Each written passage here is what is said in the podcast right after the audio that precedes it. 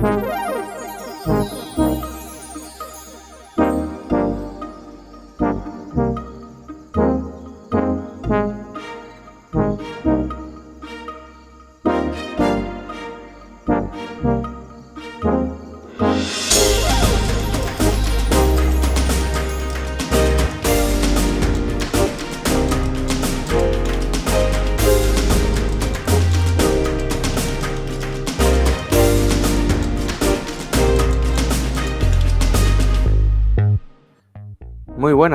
bienvenidos y bienvenidas otro programa más a Analog Players. Ya sabéis, el podcast donde nos juntamos un rato entre amigos para hablar de videojuegos. En esta noche de viernes, 1 de octubre, mm, me acompañan eh, Borja. Buenas noches, Borja. ¿Qué tal? Muy buenas a todos. Pues sí, ya empezamos octubre. Esperemos que ya venga un poco el fresquito ya por lo menos ya refresca algo por las noches y eso me gusta, así que es buen momento para, poder hablar de videojuegos. Se ha notado, se ha notado la llegada del otoño, por lo menos. Sí, sí, Bueno, a algunos nos ha dado tiempo hasta resfriarnos, o sea que imagínate. Yo no, pero damos las gracias de que baje la temperatura, así que perfecto. Sí. También está por aquí César. Buenas, buenas. Pues sí, eh, ha bajado la temperatura, pero yo todavía tengo el ventilador ahora mismo encendido. a lo mejor es que grabando me pongo un poco más nervioso y me sube el calorcillo. Se puede ser. Pero bueno. puertas cerradas y ventanas cerradas. Sí. Ah. Y bueno, nada, 1 de octubre, en pleno TGS, aquí estamos grabando y ahora comentaremos si, si ha merecido la pena la espera o no. ¿Qué es eso del TGS? Es el Tokyo Game Show, para quien no lo sepa, es eh, el evento más grande de videojuegos en Japón en Asia, por así decirlo. Efectivamente, el E3 japonés. Muy bien, también está por aquí Rafa. Buenas chavales, pues nada, eh, aquí una vez más, a ver qué nos trae esta temporada después del verano. Eh, muchos juegos han salido ahora y poco tiempo para jugar. Eh. He comprado mucha cosa y no he empezado nada. Me estoy agobiando ya en 1 de octubre. No quiero ni pensar cuándo llegue más tiempo. Yo lo que voy a hacer, mira, Rafa, hablando de juegos, os enseño en la cámara uno que no ha salido hoy, pero la versión física sí.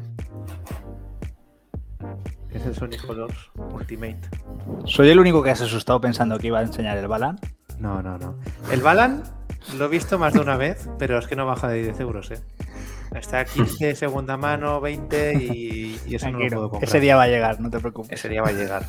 y el llaverito de la película, yo creo que le sobrarían en, fábrica 200 mil millones de copias de, mm. esto. Y es lo que han hecho en el pack.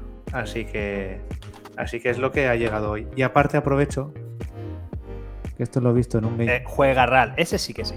Super Mario 3D Land. eso es. Super Mario 3D Land que encima es la, copia que no select y pues mm. con los puntos del game pues se me ha quedado 9 euros. Así que esta es, la compra, esta es la compra que me ha hecho feliz. La de Sonic, pues bueno, también me ha salido por 10 euros, así que no me puedo quejar. El Sonic este de Play está, no tiene problemas, ¿no? Como el de Switch, entiendo. Hay una actualización que pesa más que el disco. No la está en la Play, ¿eh? Igual es el juego, ¿eh? el juego de nuevo, es decir, ahora lo han hecho bien. Eh, no lo sé, porque sí que habían arreglado cosas, pero en, principio sí que iba bastante mejor que en la Switch, la verdad. Pero bueno, lo he instalado ahora hace un rato y luego jugaré, así que próximos programas hablaré de él. En el disco está sin compilar. Seguro. ¿Y tú, Rafa, qué has comprado? Pues mira, me pillé el Diablo 2 Resurrected. Ostras. Para Switch, porque me esperé para verlo y en portátiles de lujo, ¿eh? O sea, va muy, muy bien en el control con mando. Pero claro, es que le he dado mm, media hora. ¿Y leer las descripciones de los objetos bien o qué? Sí, sí, eh, está súper bien. No, no me cansa la vista como otros que he jugado, como el Divinity, por ejemplo, sí que me se me hacía más pesado. Pero este está guay. Y el control, pues como el Diablo 3 de comando, básicamente. Eh, bueno, el FIFA, que ya llevo el cabreito de sobres, ¿vale? De, con una semana de juego solo, ya estoy cabreado. Por cierto, Chimo, que no está aquí hoy, le he visto hoy jugando al FIFA 22 también. ¿eh? No. Sí, ha caído, cayó ayer. No, puede ser. Ayer. Habéis caído los dos como vamos. Pero yo no lo escondía. Ya, ya. Y, y el Tales of Arise, que bueno, llevo tres horas solo, es que no he podido jugar más y me está gustando muchísimo. Mucho más que la demo, porque la demo sí que me agobió el sistema de combate y tal, pero ahora eh, de lujo. Y he de comentar que no me había pasado nunca, pero es la primera vez que se me congela la Xbox Series X. Se me pegó un, un, congela, un congelazo ahí con el Tales of Arise de repente. ¿Hacéis os haréis? Sí, sí, sí, fue súper random. Tienes que girar la consola que se vacía un poco de polvo, porque vaya, vaya cubo es eso. Sí, sí, sí. Y nada, poco más. Bueno, ah, quería comentaros. Oye, no sé si lo habéis jugado. Ah, He, he- he descubierto hoy un juego que se llama. Ay, ¿cómo era? Eh, hostia, espera, lo tengo por aquí. Uno que está en el Pass, que es un. ¿Cómo es el robo este del Pass? Crimson Tricks o algo así. No me suena. Más- Es un rogue. Espérate. Bueno, ahora lo- cuando lo encuentre lo comento. Os paro en un momento después y ya está. Muy bien, muy bien. Ya está perdiendo tiempo. Dejando ahí la, la tensión.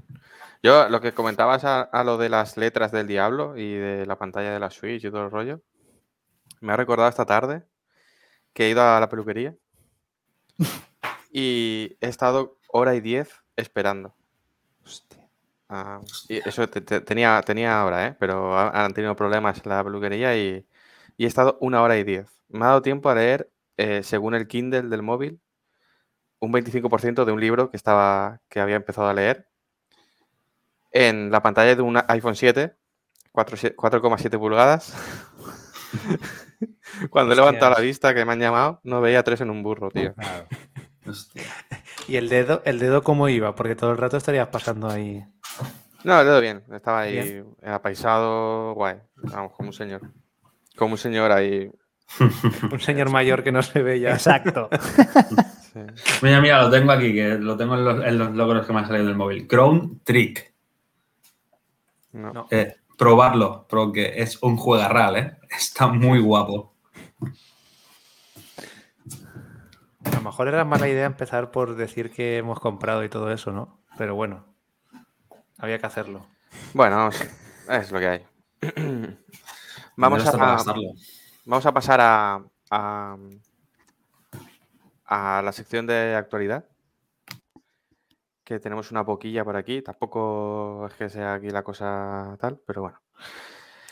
Eh, Borja nos trae el, Ninte- el Nintendo Direct. Efectivamente, el pasado jueves, bueno, la noche del jueves al viernes, ya técnicamente el viernes a las 12 de la Sí. noche, eh, hubo un Nintendo Direct. Ya no me acuerdo cuándo fue el último, pero bueno, el Direct del septiembre de 2021.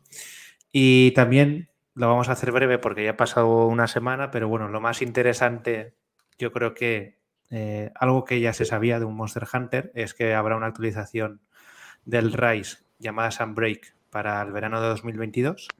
También saldrá para, para ordenador, así que bueno, es una, una de las expansiones que siempre, que siempre hay en Monster Hunter. Luego, el Voice of Cards es un juego de cartas, un RPG de cartas eh, hecho por Yokotaro, cosa que me sorprendió bastante y sale este mes, el día 28. La verdad es que es, si a quien le guste el género de cartas me parece bastante Habrá que interesante. estar detrás de él, ¿eh? Tiene demo, demo para Tiene Sí, demo, tiene demo. cierto. Tiene demo y est- está, el- bueno, por lo menos el diseño del arte y, y Ahí las no fallan. A mí es de lo que más me gustó, con bastante diferencia, la verdad. Tiene, se ve que tiene una, tra- una trama, un modo historia ahí. La verdad es que, ojo, ¿eh? Luego continuamos con Disco Elysium, que saldrá para Switch finalmente el 12 de octubre, es decir, la, dentro de 10 días, 12. Yo este ya os Em, comenté que me lo reservé la- hace un par de semanas. Y eh, comentabas tú antes, Borja, que eh, la compra que más ilusión te había hecho era la del Mario 3 Land. A mí, la reserva o compra de este año que más ilusión me hace es la de Disco Elysium. Sí. Yo lo voy a reservar y lo voy a comprar. En cuanto reciba el cupón, uno de los cupones que tengo pendiente, lo voy a reservar. Eso está garantizado. Porque creo que ya ha salido en ordenador. ¿Cuándo salió? En 2019, Sí. finales, ¿no? Pues sí, Yo no creo sé que si sí. 2019, 2020 principios, pero, Hmm. pero sí, tiene año y medio largo. Y fue uno de los mejores juegos que habían jugado mucha gente que sabe de esto bastante. Así que yo también Juego de tengo rol. muchas ganas. Juego de rol, vista isométrica, con mucho texto Eso también, es. pero, pero bueno, se- está traducido al español. Esperemos que esté bien traducido. Bueno, traducido por Clan de Lan, Sí. por gente de Clan de Lan. Eso es. Esperemos que, que sea también de calidad, que el juego lo agradecerá. Luego, el Chocobo GP. Quería comentarlo por dejarlo ahí, pero un Mario Kart cutrecillo. Lo vi. Con pero sensación de velocidad menos uno. Es que, si le- es que no, no tiene mucho sentido, la verdad. Eh, si sale gratis, pues a lo mejor, ¿no? Un free to play, pues a lo mejor unos 60 euros. Luego, uno que me gustó y bastante fue el Kirby La Tierra Olvidada.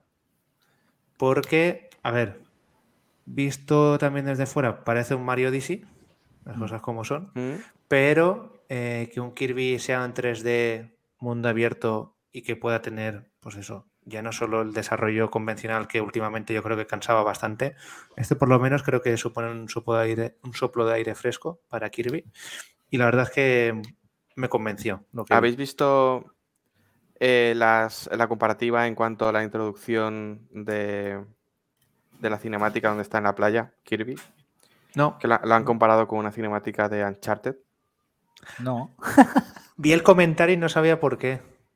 Es, es muy parecido cuando está Kirby eh, con la cara en la arena ¿no? de la playa y cómo se va levantando poco a poco, se, se la, se la va sacudiendo y eh, acaba la- el tiro de cámara acaba detrás de él con todo lo que tiene enfrente, ¿no? El- con todo el escenario. ¿No y es creéis, un- ¿No creéis que a lo mejor han intentado hacer como un- una especie de saludo a Naughty Dog? Porque el momento en el que muestran el centro comercial Sí. y los edificios Sí. con la naturaleza y tal, es que es Last of Us, ¿eh? Tal Sí. cual. Tal cual, Sí. tal cual.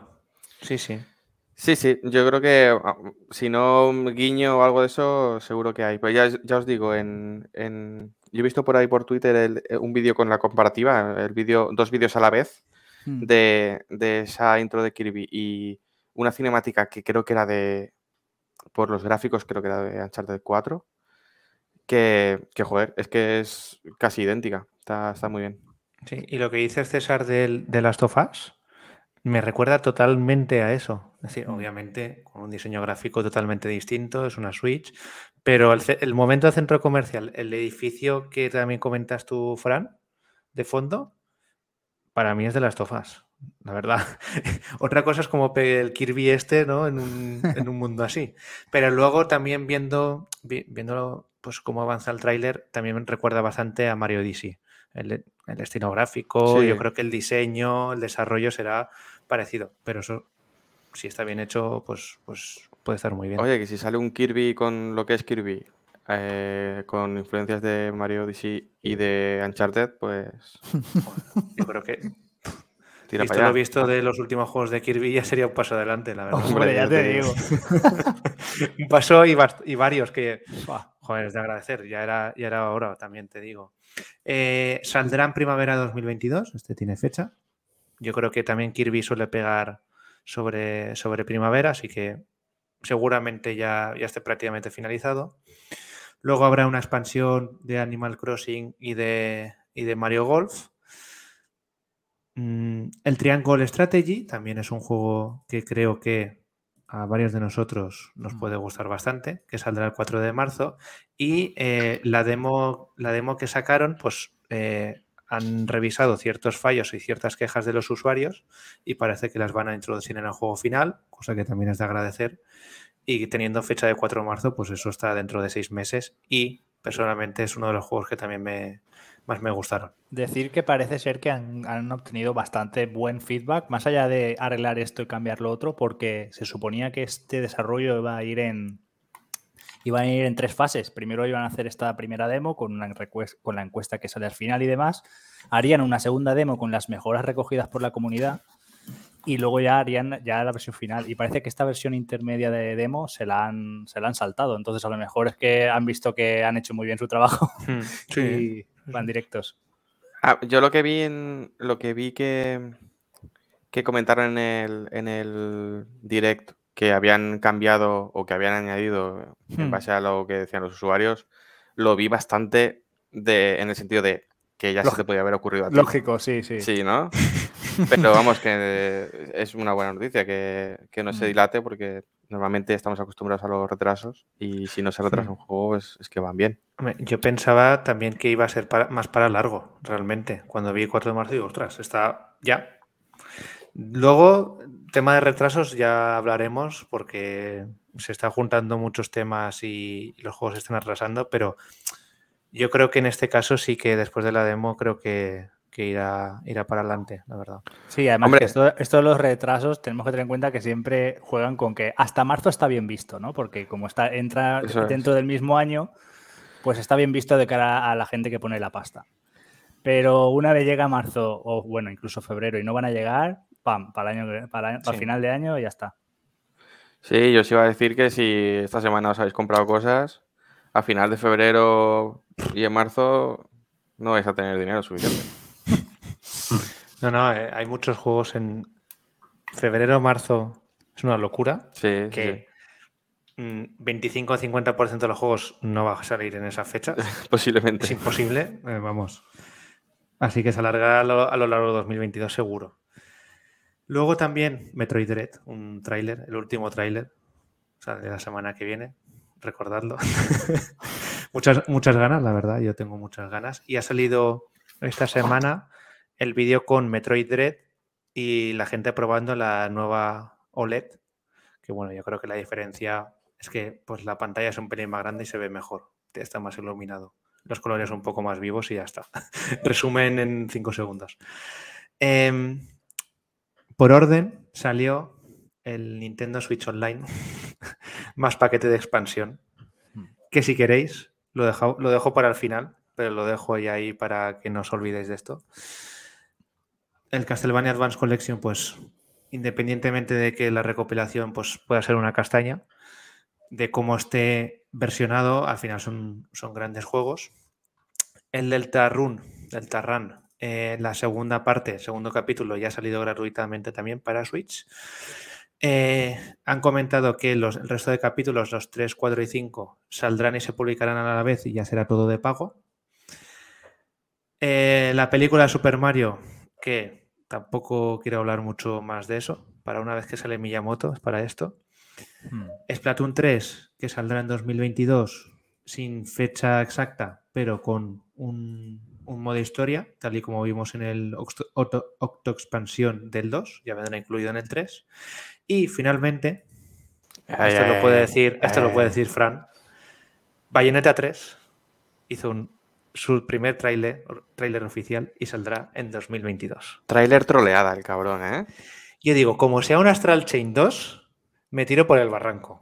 Porque el muñeco, no sé si habéis jugado al Astral Chain, pero al principio, al principio, el, el perrillo. muñeco este policía, el perrillo policía, es de Astral Chain. Es el que te. No hubiese apuntado tan alto, ¿eh? hubiese apuntado a una expansión o DLC del Astral Chain. ¿eh? Un Astral Chain 2 me parecía mucho ahí. Mm. Lo primero que se me ocurrió fue eso. es plan, No, pero era, era el pero último- enseguida se veía que era anuncio, Era el último Sí. anuncio, no podía ser otro. Sí, Eh, enseguida la P de Platinum como si fuera disparando. sí, y Bayonetta luego 3. el, el- el- el tiempo bruja. Ya, y eh, cuando aparece el ya tiempo estaba bruja, claro. eso ya fue la cabose. Yo ahí empecé a respirar, ¿sabes? Estaba sin aliento, yo ahí sin coger aire. A ver, a ver qué es, a ver qué es. Ya cuando veo el moradito, ya digo, "Ah, por fin. Sí, sí. sí, Había sí. un poco demasiada tensión. Es adrede, claro, claramente.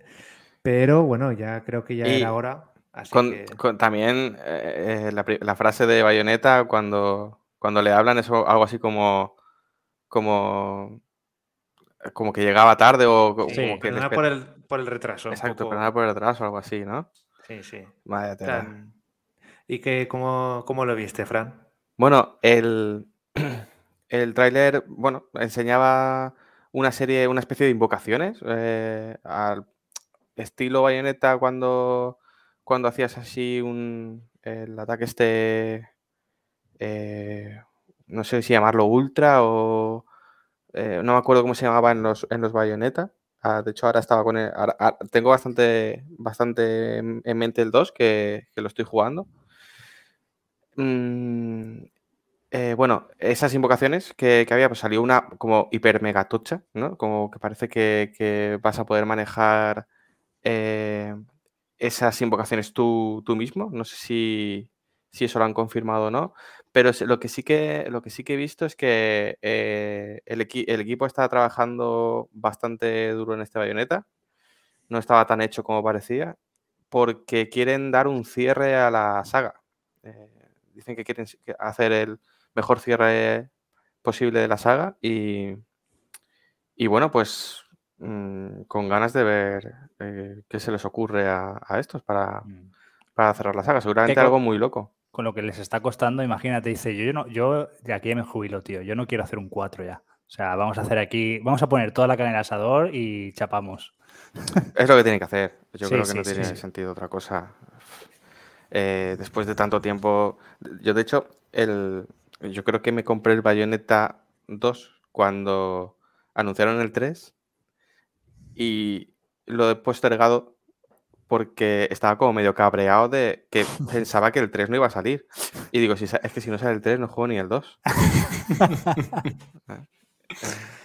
Yo, por ejemplo, del, del Bayonetta en su momento solo jugué la demo que salió en 360. Esto sería 2009, 2010, 2010, por ahí. Luego lo jugué. 2011, ¿no? ¿Tiene 10 años, eh, Bayonetta? Es verdad. No, eh. no caigo ahora mismo, pero sí, ah, por ahí. Y, luego sí que me lo compré, una versión de 360, porque la PS3 en su momento pues eh, iba a 20 frames. También ese port fue uno de los peores. Y luego sí que me hubiera gustado comprar el Bayonetta 1 más 2.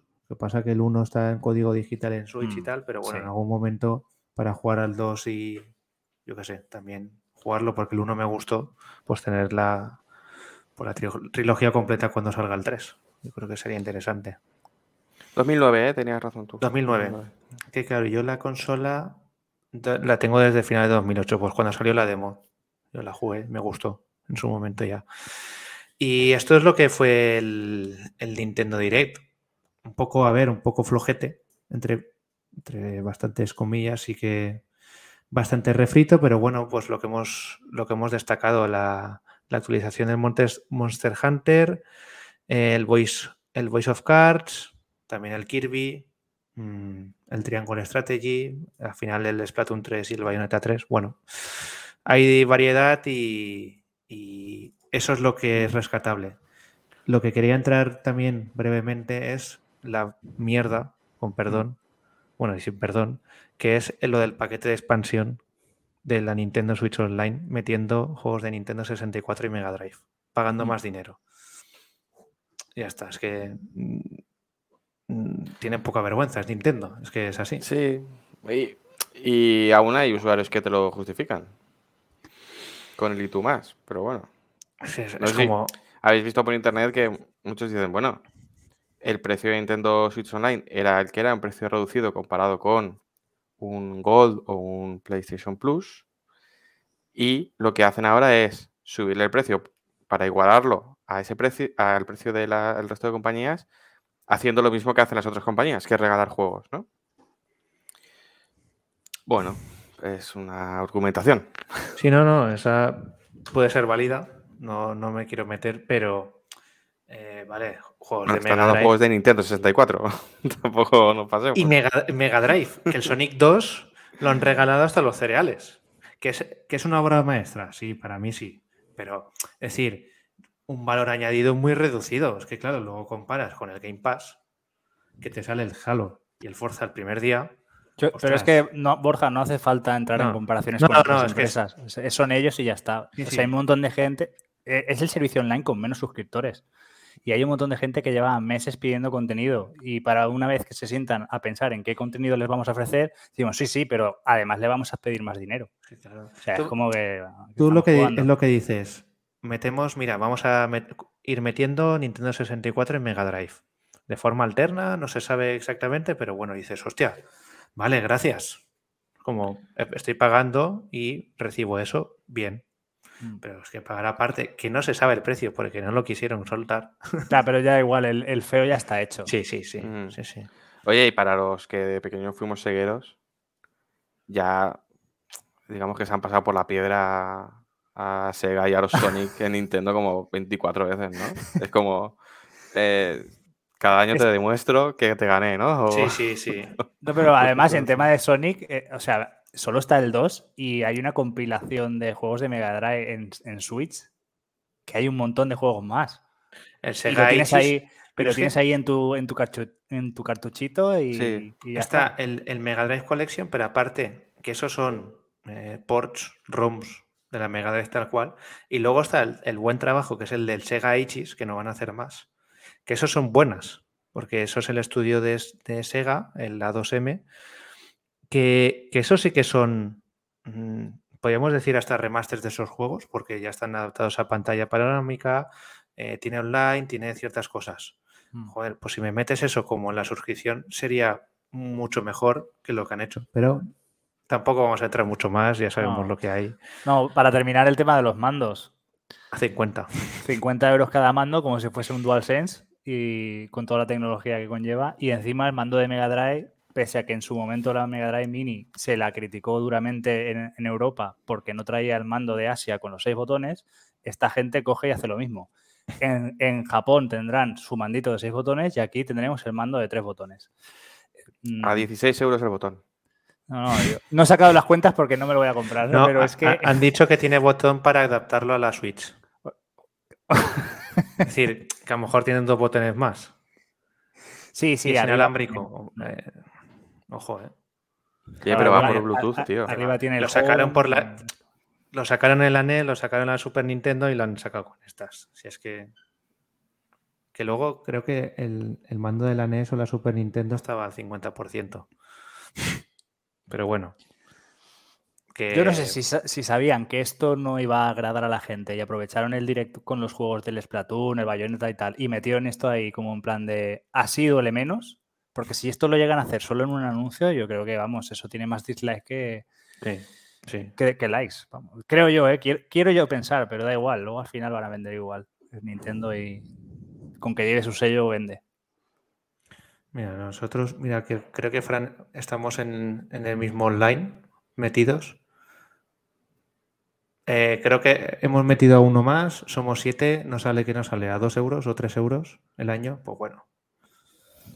Ya, pero al final, Borja, eso es como todo. Eso es porque tú sabes hacer eso y lo haces. Sí, y tal, claro, pero, claro, por claro. ejemplo, mira, mis padres, mis padres están pagando su Netflix eh, ahí como Dios. Entonces, pues, esto lo pilla un niño, o sea, lo pilla un padre para su niño y le paga el online y ya está. Sí, O sea sí. que- Nosotros porque buscamos siempre el beneficio, Claro. pero esta gente dice, ah, pues online y, ya está. Y ahí es donde sacan dinero, pero bueno. Nada, pues padres del mundo utilizan los grupos de WhatsApp para cosas importantes. Como por ejemplo compartir el Nintendo Online.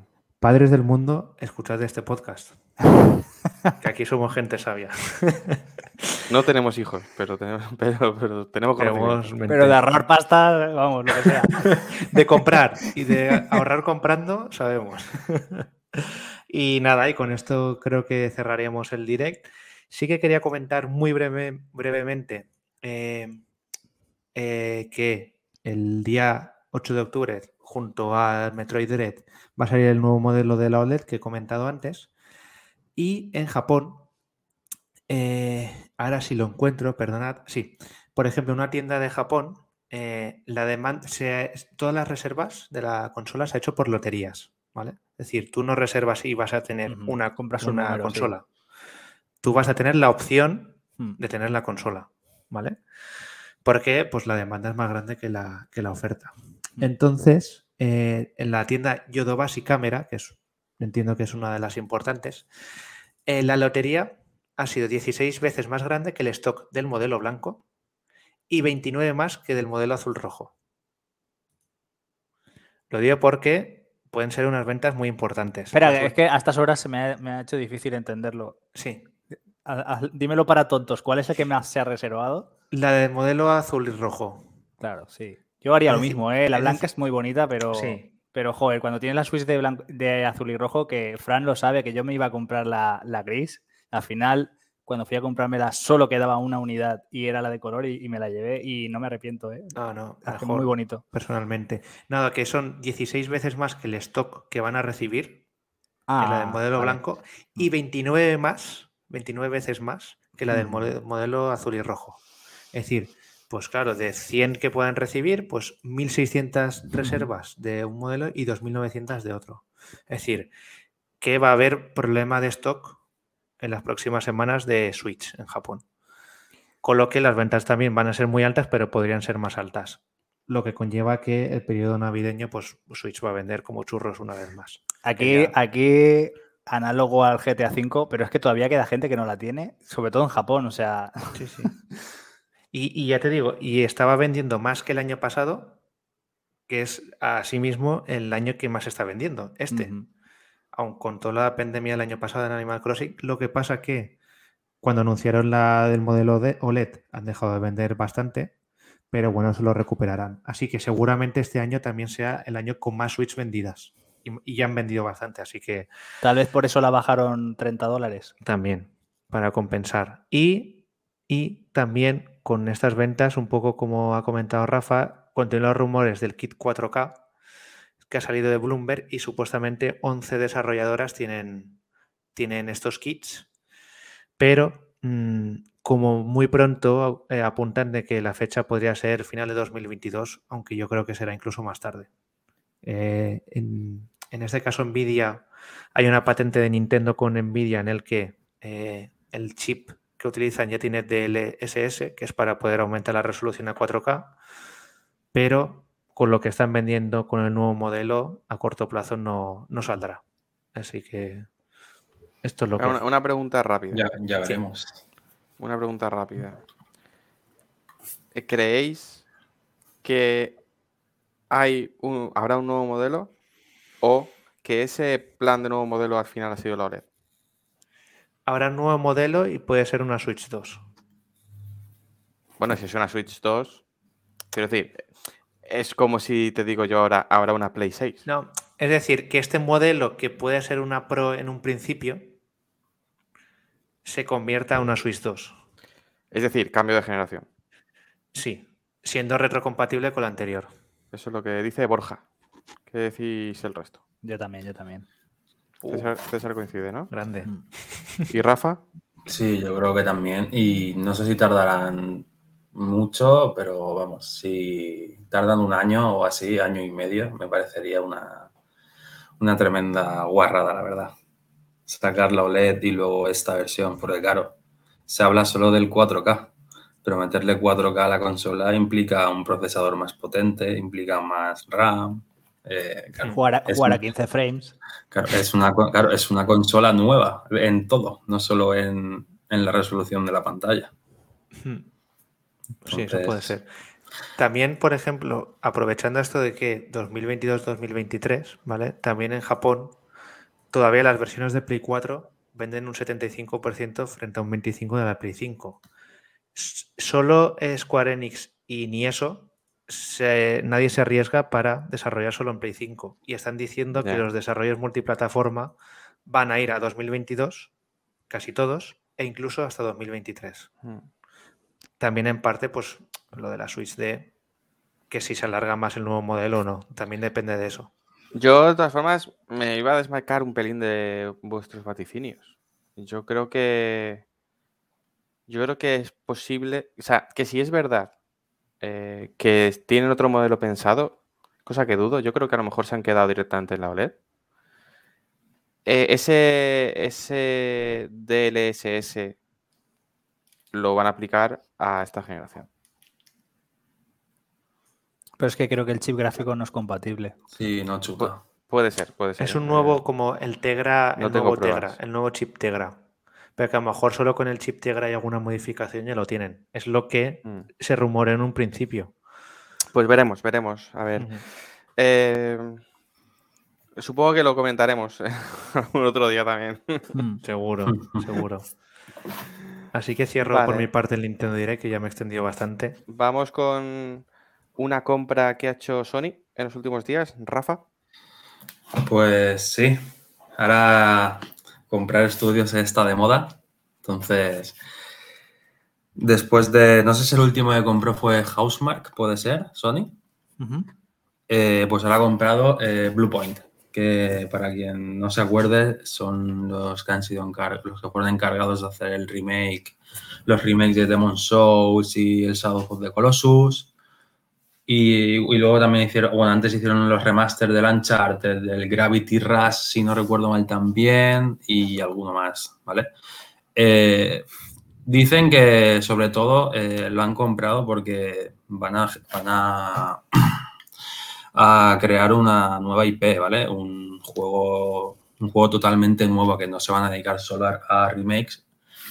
Y bueno, haberse unido a Sony según Blue, según la verdad es que dicen que les ayuda bastante a, hacer este tipo de cosas.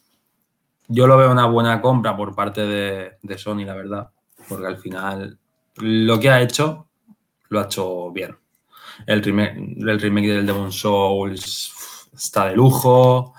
El Shadow de Colossus lo que hicieron no es que sea un portento, pero se notaba mucho la diferencia entre Play 2 y, el nuevo. Los, los remaster, aunque fueran poca cosa, yo probé los del los del Uncharted que yo no los había jugado y se veían muy bien, la verdad. Ahí había solamente subida de resolución y poco más, pero pero bueno, que al final es a lo que se dedicaban y si ahora pueden dedicarse a hacer una IP nueva, pues bueno, adelante. Todo el contenido original, bienvenido es. No sé qué pensáis vosotros, si es una buena compra por parte de Sony o tenía que haberlos dejado aparte haciendo remakes y demás. Sí, yo comentaría lo mismo que comentamos en su momento con, con que todo lo que sea para poder tener más recursos y más posibilidades de desarrollar tus ideas, bien. Otra cosa es cuando, cuando los de arriba son los que dicen haz esto y hazlo así. Entonces, ya veremos. Eh, ya sabéis que yo sobre todo soy jugador, a mí de guerras de consola me la traen al Pyro, me compro todas las que puedo y disfruto de los juegos, pero me gustaría aquí decir un poco a toda esta gente que se calienta rápido y se calentó en su día cuando, cuando Microsoft anunció, hemos comprado 7, mm, 10 estudios, no me acuerdo cuántos fueron, y la tacharon pues eso de que Xbox, si no es a base de talonario y a base de comprar a la gente, no salía adelante. Pues Sony, en lo que llevamos de PlayStation 5, ha comprado Hostmark, Insomniac y Bluepoint. Mm, espero que también se calienten por lo mismo. Insomniac la compraron hace un par de años, ¿no? ¿Dos o tres años? ¿Puede ser? No, yo creo que más pronto, ¿eh? hace menos. ¿Ah, sí? Yo creo. Bueno, en, también eh, eh, comentaros que eh, por el camino entre Housemark y, y Bluepoint han comprado alguna más. Eran estas de hacer también remakes de PC. dame un segundo, yo lo, lo, tenía por aquí apuntado y ahora no lo encuentro. ah, sí, cierto, cierto.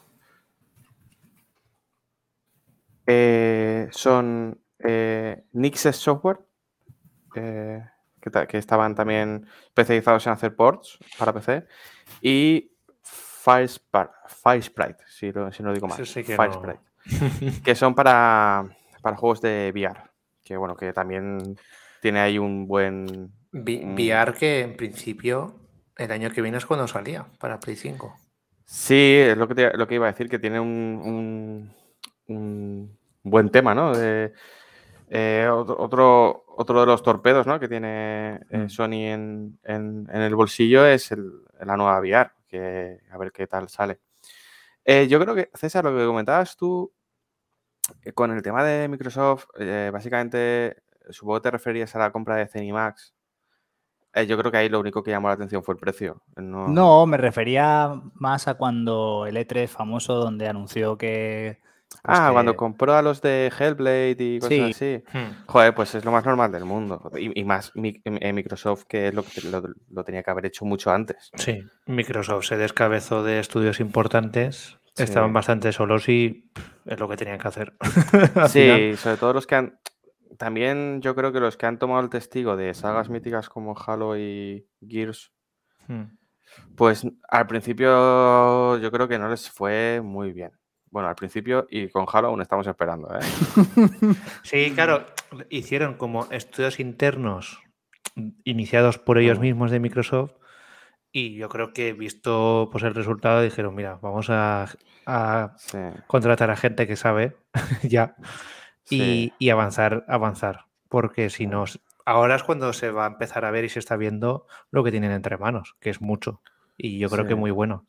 Ahora, Joder, y si no que le pregunten, que le pregunten a Sonic, uy, a Sonic, a Sony, si la compra de Insomniac no ha sido, no ha sido buena o positiva, ¿sabes? Madre mía. Hombre, ese es el sacando. 90%, el 90 de su catálogo. Lo está sacando ahí medio catálogo. Entonces, guay, no sé. eh, a mí me parece bien. Si tienes un estudio que se ha caracterizado por hacerte remakes y los hace bien. Porque es que estos hicieron hasta el de. Hasta el de Uncharted para Vita. Bueno, que no es un remake, es un juego, era un juego, ¿no? Pero. eh, joder, eh, han hecho cosas muy interesantes. ¿Pensáis que les van a dejar hacer mm, cosas nuevas o los van a tener ahí con el látigo a hacer remakes? Un 50-50, digo yo. Ni- sí, ni yo ni, te iba a decir que ni una cosa ni la otra. Yo creo que como ahora, en el sentido de que al final ahora eran encargos que los hacía Sony. Mm. ¿no? Mm. Pues yo creo que va a ser algo así, pero se aseguran de que no va a llegar Microsoft con la chequera, por lo menos de momento, a a, a, a lo mejor a, a quitarles al- el estudio, que a lo mejor les estaba saliendo muy bien ese estudio y de hecho Demon Souls en PS5 ha vendido 1,4 millones de copias. No está mal, ¿eh? Para ser un Demon Souls. Mm. Que Y para ser Play, nicho, Play ¿eh? 5 de inicio, es decir, Eh, el entonces, porcentaje es alto. Sí que quería añadir eso que eh, ah, no sé cuántas personas tiene, cuántas personas tiene la desarrolladora, pero siempre se puede hacer lo del estudio A y B, ¿no? Como el equipo de trabajo que a lo mejor hace un desarrollo original porque han dicho en palabras de ellos que es original IP, el siguiente desarrollo, pero puede haber pues, otro grupo de gente trabajando en un remake de otro juego importante. Son 70, que lo tengo delante. 70 creativos súper talentosos, seguro. Nivel 2. Los mejores. Y no lo hemos comprado nosotros por eso, ¿no? No, a ver, son 70, pues. Es un estudio relativamente pequeño, la verdad. Pero bueno, al final Housemarque tampoco es grande, te saca un returnal y. Bueno, yo creo que es positivo y más este, estos estudios que han demostrado que, que lo han hecho muy bien. pues ahora solo queda otra pregunta. ¿Cuál va a ser el siguiente juego que hagan? Yo puedo. de- de- quiero pensar, mejor dicho, que lo primero que sacarán, antes de tener este juego nuevo, sacarán otro remake o remaster en este caso, y diré Bloodborne. Eso, el rumor ese está pegando fuerte mucho tiempo, pero podía ser. Y estaría muy bien. A mí que en todo este tiempo no hayan hecho un parche 60 frames, solo me da que pensar que están haciendo. Alguien tiene que estar haciendo algo más. Están diciendo que PC y PS5 Bloodborne estará. Y no es sí, pero lo veo, no, lo veo como muy, bueno, muy actual, no. En, en tiempo no, pero tiempo. sí, pero no, pero aparte muy cercano en el tiempo, eh, Bloodborne tú lo pones y, y aguanta. Se ve muy el- bien. Aguanta el tipo, Sí. o sea, gráficamente, pues será por el diseño artístico, Hmm. aguanta, se ve mucho mejor que el Dark Souls 3, por ejemplo. Habría que ver, eh, ahora que lo has nombrado, habría que ver qué, qué diferencia de tiempo hay entre Dark Souls 3 y el Dark Souls 3, eh, no me acuerdo cómo se llamaba, el remaster. No hay un, hay un remaster del 3. Mm, no. Pues, Yo o creo que del no. 2 o del El, 2. del 1, del 1. Del 1 es el que hay. Eso es, del 1, del 1. Del 1 es el remaster y luego el 2-3 sacaron el Trilogy. Que será retocado, pero no tiene. No tiene mucho. Sí, es que el primero era juego de generación Play 3. Hmm. 360. Bueno, no, no, miento. El 1, 2 y 3, que es el Trilogy para Play y Xbox, sí. Y luego sacaron el 1 para Switch, ¿no? Ah, no, no, no. Espera. Sacaron eso, sí. Primero sacaron el Trilogy y luego sacaron el remaster del 1 para todas las consolas. Solo del 1. Mm. Sí, porque era remaster de- para Play 4 One, ¿no? De una versión de generación anterior. Eso es. Al final es de Play 3. Eso es. Eh, sí, a ver, yo creo que Bloodborne es uno de los que está ahí en las quinielas. Hmm. A mí No sé. tantos que molarían que hicieran, tantos remakes. ¿Tú cuál dices, Rafa? A ver, es que no sé, ¿sabes? Pero a mí, por ejemplo, eh, me molaría un remake, pero claro, no sé si podría ser exclusivo de, de Play. Pero a mí, tanto que hablan de Silent Hill, a mí me gustaría del 3. Para mí el 3 es un pepino. ¿Vale? Es un juegazo. Y me molaría, claro, me molaría un Soul River, también un remake, pero claro, son cosas que no van a recuperar. Así que yo creo que los, claro, si lo sacan ya será exclusivo, ya Mm. puedo descartar un Code Verónica o algo de esto, así que es que no lo sé, la verdad. Eh, Rafa, no sé si el último rumor que ha salido de Konami, no sé si lo has, lo has escuchado, pero bueno, si quieres lo anticipo de que eh, Konami está interesada en potenciar desarrollos en, en consolas con sus juegos, no lo que estaba haciendo, la mierda que estaba haciendo hasta ahora, y ha salido de que el Metal Gear Solid 3 Remake está en desarrollo. Y que... Pero no, pero no lo hace Blue Point, ¿no? no, no, no, no. No. No, pero que en teoría son eh, estudios de Konami o estudio de Konami con apoyo externo. Externo, no se sabe si de otras desarrollas o otras compañías como Sony, que también está con Castlevania y Silent Hill. A ver, es que Konami, es que si quiere hacer algo, Es decir, eso es el rumor que ha salido, que el año que viene saldrá el anuncio y que esos juegos los están considerando. en descojona. Sí, sí, Pero la actual Konami es la que ha sacado la mierda de eFootball. fútbol. Hostia, es un Entonces juego de yo no me fío. Exeomo Fútbol. No, eh, es que Konami tiene. Es sota caballo rey. Si quiere hacer algo en esto de los videojuegos, sabe lo que tiene que hacer. Si no, pues hará otras cosas. Entiendo yo. Mm. Pero no tiene más. Yo, ta- yo también eh, pensé en. No llegarán a un acuerdo con Sony y harán un remake del primer Metal Gear Solid, etcétera, etcétera, etcétera. Pero visto estas noticias y que ya era difícil de por sí, eh, porque Konami y la saga Metal Gear, mm, mm, no, no sé yo. Yo, yo, mira, yo por tirarme a la piscina diré eh, Sly Cooper. Que hace tiempo que no sale uno. Mm. El último es que no, no tuvo mucho éxito, la verdad. No, no tuvo, la verdad es que no. Eh, creo que el, último fue el único que salió en Play 3, el resto eran de Play 2, Mm. creo, si no me acuerdo mal. Muy al principio de la consola también. No sé, no sé. Eh, Muy buenos, Son- a mí me gustaron mucho. El 1 Sony y el 2 y el tiene- 3 nunca, nunca lo he terminado. ¿Sony tiene a Sucker Punch o es externo? Yo creo que lo tiene. Va, pues me voy a mojar. Un remake del primer Infamous. ¿No pueden Eso, hacer uno nuevo? es que me lo sé de memoria, tío. Pero ¿con, van a con qué sacar- está- con qué estaba Sucker Punch? Con el No Tsushima. Con el Tsushima este, Ah, ¿no? coño, vale, sí, joder. decir, a ver, tendrán algo que se hará empezando el desarrollo seguro, o un 2, ya veremos. Pero Sí. es que hasta ahora está- han estado con esto, Sí. con, la, con la actualización, la expansión. Yo voy a decir que va a ser un desarrollo totalmente nuevo, una nueva IP. Y ya está. Igual me he perdido y lo habéis enlazado por ahí, pero me estoy acordando que son la misma empresa, ¿no? Porque, porque el prota de Infamous, que ahora se me ha ido el nombre, eh, Cole, Cole, eh, llevaba, llevaba el logo- un pin de Sly. Es, Sly Cooper es de Sucker Punch.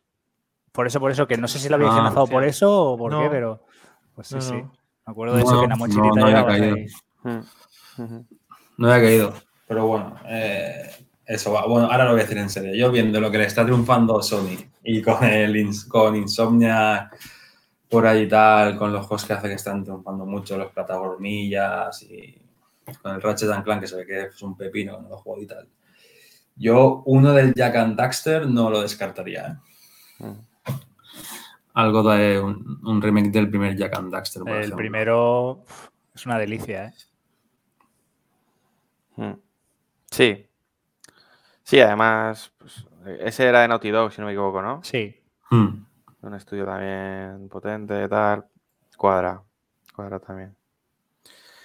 Bueno, pues ahí está. Hechas las apuestas. Rafa tiene más posibilidades de ganar porque ha hecho tres o cuatro. Pero Digo la última solo va. ahí La ha echado imaginación. Ilusión. Entonces, vamos con el Tokyo Game Show, César. Sí, sí. Pues nada, ahora mismo. Tal día como hoy, está siendo en, Japón el Tokyo Game Show y ya hemos tenido algunas de las conferencias que se esperaban más importantes, como las de Square, la de Sega, Atlus y alguna más que ahora mismo no me acuerdo, pero no me acuerdo por la sencilla razón de que yo las he visto y me ha parecido con gran diferencia el TGS más simple y más eh, aburrido de todos, porque no he visto anuncios importantes. De hecho, por ejemplo, eh, la bomba de, bueno, la bomba, el buque insignia de la conferencia de Square ha sido este Stranger of Paradise Final Fantasy Origins, que ya lo conocíamos, tuvo demo y han vuelto a sacar una demo actualizada y demás, que personalmente, pues, no, ya he perdido el interés por el juego, la verdad. Tiene cosas buenas, pero no, no es lo que yo creo que no es lo que la gente quería ver, que era un Final Fantasy XVI. Y algún anuncio de algún RPG nuevo, pero nada, nos hemos quedado con las ganas. Luego de Bandai Namco no he visto nada, salvo bombo y platino de que, de que Scarlet Nexus iba a tener un DLC y que ahora está el juego base en el Game Pass.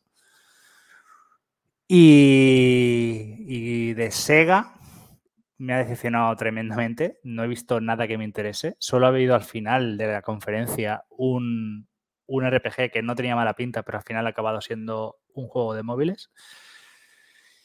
Y poco más. Eh, Square Enix, Sega. Ah, sí, y Atlus, que esperaba que ha sido el aniversario de Persona y esperábamos ahí algún, no sé, por lo menos alguna imagen o algo del siguiente juego de Persona, pero nada, nos han metido un gameplay de Shin Megami Tensei 5, que sí, que vale muy bien, pero ya lo sabemos y lo queremos. Así que de novedades, yo, vamos, un suspenso rotundísimo a cómo va hasta ahora. También hay que tener en cuenta una cosa, que el TGS, al contrario que, ha sido el L3 eh, vía streaming, el TGS hay muchísima charla de desarrollador, muchísimo juego en, eh, en, vivo, te enseñan partidas de gente y tal, y a lo mejor en lo que es el vídeo pregrabado de una conferencia no sabe nada, pero después Mm, te dan noticias de repente. Así que esperemos que, digan algo. Pero vamos, eh, muy, muy flojo. Square mostrando otra vez Forspoken, pero con el mismo vídeo que ya habíamos visto, ni siquiera imágenes nuevas, no sé, muy, muy mal, la verdad es que muy mal. Por suerte ha caído ahora de cara a fin de semana y, a quien le guste los videojuegos lo puede ver tranquilamente mientras come o desayuna y ya está, pero sorpresas ninguna. También este, un periodo muy de transición, ¿no? Sí, sí, de hecho es que no se vive como un TGS, se vive como, no sé, como una Gamescom, por así decirlo, en plan de que estamos mostrando los juegos que, que van a salir, pero que ya los conocías, no sé, muy, muy flojo. Ya te digo, Atlus tenía ahí toda, todo a su favor. Tenía el, el, aniversario de Persona y el TGS en su tierra, en pleno Japón. Mostrar ahí algo gordo. Y no han hecho nada. Muy raro. Supongo que habrán pensado que el año que viene también será el aniversario. Sí, pero es que Persona 5 ya tiene tiempo, ¿eh? Y normalmente las historias, por lo menos las historias, se empiezan a escribir antes de acabar el, juego anterior. No, es que Persona 5 salió en Play 3. es un juego ya con sus, con sus años, ¿eh? Aunque bueno, claro, el Persona 5 Royal salió el año pasado, ¿no? Fue el año pasado, es decir, parece que es de ahora, pero realmente ya tiene sus años. O sea, que hasta que salga un Persona 6 o algo así, pues. Sí, pero que además se comen 15 minutos de gameplay de, del Shin Megami Tensei 5 y en lugar de mostrarte cosas chulas, te están mostrando ahí en un, en un yermo mira, así se mueve el personaje. Si pulso este botón, salta. Si pulso este botón, corre. Que normalmente lo hacen así, ¿vale? Allí en Japón ponen a cuatro chicos mm. y chicas gritando súper emocionados porque el personaje pega de un salto, da una valla, ¿sabes? Eso yo estoy acostumbrado a que sean así exagerados, pero cuando ves que acaba toda la conferencia y no te han anunciado nada nuevo, pues bastante decepcionante. Y de hecho, queda un día para. Bueno, quedan dos realmente hasta el día 3.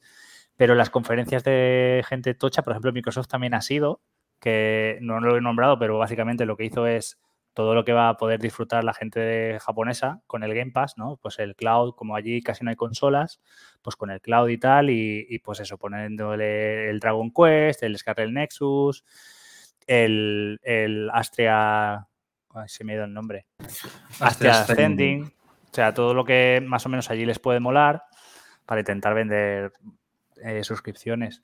En parte bien. Es, ha sido gracioso ver a Phil Spencer hablar japonés, la verdad. Merece la pena solo por eso. Es un crack eh, el Phil. Ostras, yo. Phil es el, es el puto amo. Lo que pasa es que tengo, tengo un poco de miedo porque espero que sea la alimentación, pero yo cada vez lo veo más grande. El tío está, el tío está ancho de espalda. Cada vez lo veo más grande, ¿eh? Tengo miedo de que esté enfermo o algo, no sé. Es que, claro, cada vez. Hombre, mira, en Japón, te voy a dar la cifra exacta. Eh, esta semana han vendido, bueno, 2.600 Xbox, pero la anterior 4.300. Está vendiendo mucho mejor que la One. Es decir, empezó peor y llevan unas 15 semanas vendiendo muy por encima como 10 veces más de lo que vendía la One, que literalmente no vendía nada. Mm. Pero bueno, mm, yo creo que las cosas que están haciendo les está saliendo bien, porque Japón era totalmente residual y ahora mismo algo están vendiendo. si continúan apostando eso, pues quién sabe, una generación futura, pues pueden tener un, poco más de presencia. Mm. Sí, ellos es que no son de dar, de dar, las cifras y mucho menos de decir los territorios, pero yo estoy seguro que, que suscripciones tendrán bastantes allí, porque allí con el móvil hacen todo, ¿sabes? usan el móvil para todo. Y se ha notado en la conferencia, ¿eh? O sea, él textualmente lo ha dicho, eh, sale, o sea, si os veis ese trozo de la conferencia, que él dice que, van a potenciar el, Game Pass con títulos que sean interesantes para el público japonés y que desgraciadamente no hay consolas suficientes para nadie y, que bueno, que irán llegando pocas, pero que, se puede disfrutar con el cloud, de, que van a trabajar para que se pueda disfrutar desde PC, desde móvil y desde, desde una propia consola, vamos. Pues uniendo un poco esto de... Quería añadir, bueno, ah, vale. el logo de Bandai, el logo de Bandai Namco, ¿qué opináis? Muy bonito, precioso. Espectacular, ¿no? ya está, solo quería añadir eso. O sea, creo que el de Bandai siempre ha sido naranja, ¿no? Eh, o, naranja con letras blancas. Y Namco, creo que, si no recuerdo mal, también era amarillo o rojo o algo así.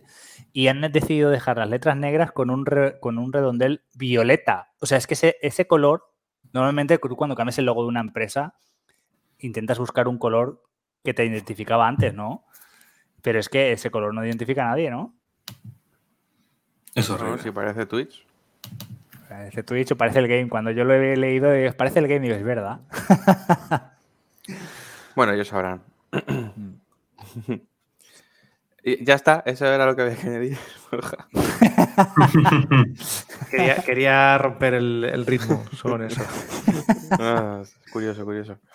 Nada, yo os iba a comentar que eh, ahora que hablamos de japoneses y de Xbox, se ha sabido hace unos días que Crystal Dynamics o Crystal Dynamics, no sé cómo, se dirá, eh, se ha unido al desarrollo de Perfect, perdón, de Perfect Dark. Perfect Dark, este juego, este remake que estaba haciendo este misterioso y aclamado a la vez estudio de The Initiative, que en teoría tiene a las mejores mentes pensantes del mundo de los videojuegos unidas en, un estudio que es propio de, Microsoft. Eh, tiene gente pues, eh, pues que ha estado en juegos muy, pues muy, muy buenos. Y a mí la verdad es que, no sé a vosotros, pero a mí me sorprendió muchísimo que necesitaran de, que Crystal Dynamics fuesen a, a, unirse a este desarrollo. Se supone que The Initiative que lo vendieron, eh, Microsoft lo vendió como un estudio para juegos cuádruple A, necesite que Crystal Dynamics vaya a desarrollar el juego. No sé si es que en The Initiative solo tienen jefes, ¿no? O, chief, lo que sea, y necesitan curreles. Yo, creo que la necesidad va en el orden inverso. ¿eh? Yo creo que, es Crystal Dynamics eh, los que estaban parados. Porque Crystal Dynamics igual me equivoco, pero yo creo que desde Tomb Raider y el, y el, y el fallido Avengers no ha hecho nada más. El último Tomb Raider ya tiene sus años, ¿eh? Que creemos que el Shadow es relativamente nuevo, pero el Shadow, vamos, mínimo tendrá tres años. Sí, del 18. Pero de todas formas, me- eh, Xbox, en principio, eh, así si no se me escapa nada, no le debe dar- darle trabajo a Crystal Dynamics. Pero lo hace con muchas, ¿eh? Porque creo que el Age of Empires 4 creo que también está con... The Initiative también está en conjunto con Relic, creo que es. De todas maneras, no, no sé si has Sí. visto la noticia en detalle, Fran, pero también hay que tener en cuenta una cosa. Muchas veces pasa muchísimo que dicen eh, gente que trabajó en Last of Us está en X juego y a lo mejor está Sí. un tío que hizo un, un escenario o un tío que Sí. escribió dos líneas de diálogo. Entonces, Crystal Sí, Dynamics está en aquí- perfecta, pero En The Initiative, en teoría, estaban como eh, lead designer de.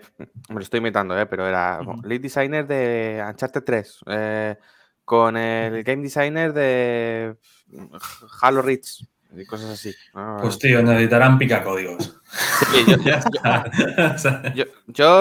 tal como lo veo, yo estaba pensando en que, en que necesitan picacódigos como en, como en Reino Unido camioneros, ¿no?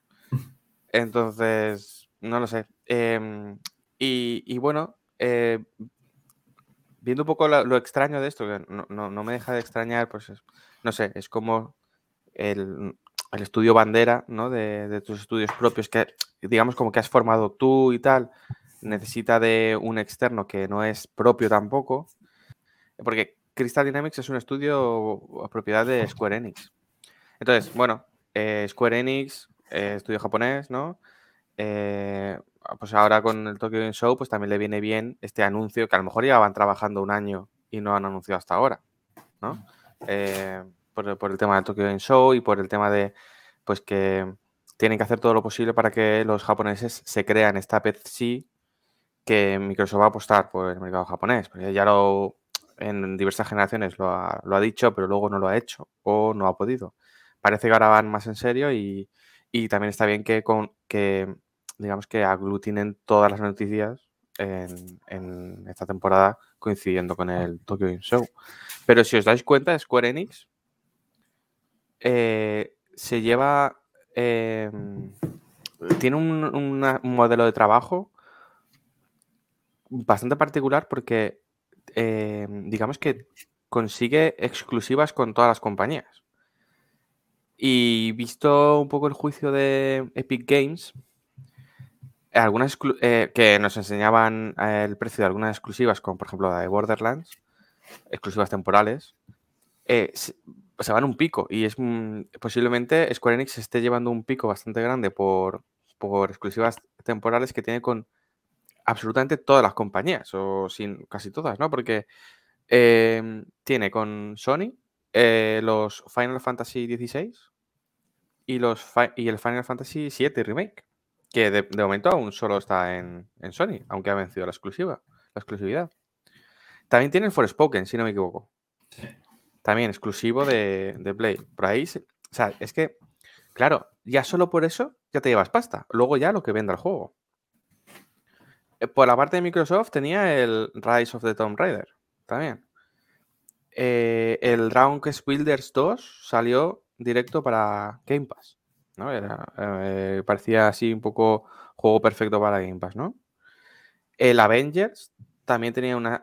No tenía exclusiva, pero sí que tenía un DLC especial solo para Sony con el Spider-Man y, tal y cual, ¿no? Si no me equivoco.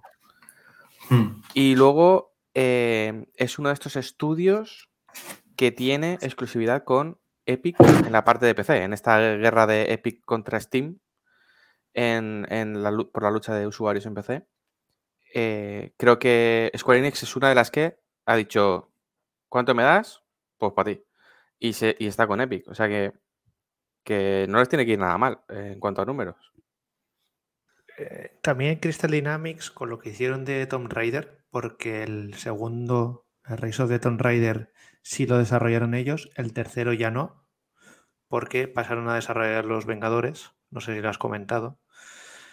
Mm, hay cosas raras ahí que nos, es decir, mm, a lo mejor es un apoyo puntual solamente por, por tema de desarrollo gráfico, del Unreal Engine, por ejemplo, por poner un ejemplo. No sé, porque por ejemplo, Nintendo colabora con Bandai Namco mucho, por ejemplo, en el Smash Bros. pertenece Bandai Namco una parte. Estas cosas, aunque no lo creamos, parecen, son más habituales de lo que parecen. Eso también puede suponer que tienen algún problema en el desarrollo, en algún punto, y tengas que contratar a unas cuantas personas de otro desarrollo. No lo sé. La verdad es que también va para largo Perfect Dark. El año que viene no sale ni de coña y ya veremos cuándo sale. Ganas tengo, pero no, no sé cuándo podrá salir, la verdad. Pues nada, comentada la actualidad, que decía Borja que habías eh, vaticinado que iba a ser breve. ¿eh? No acierto Cuando, ninguna. cuando ¿eh? Es alguien una- dice eso, No mal. acierto ninguna, es que hablo demasiado, lo siento. Eh, De pasamos a hablar. Pasamos a hablar de jueguicos. Vale. Mm, Bueno, el, hace un par de programas comentamos un poco todo lo que todo lo que habíamos jugado y cosas así, ¿no? En, los últimos meses, en verano, básicamente, ¿no? Eh, entonces, yo mm, he hecho un poco un aglomerado de, de arcades de deporte y conducción. Que, que hasta añadir el último juego de los cuatro que hay era arcades low poly. Pero vamos a hablar un poco de, de, algunos juegos que, eh, de hecho, de paso, estaban bastante bien para jugar en verano. Para jugar así una noche de estas que no te apetece mucho, mucho pensar. Y voy a empezar por el, por el juego Lonely Mountains Downhill.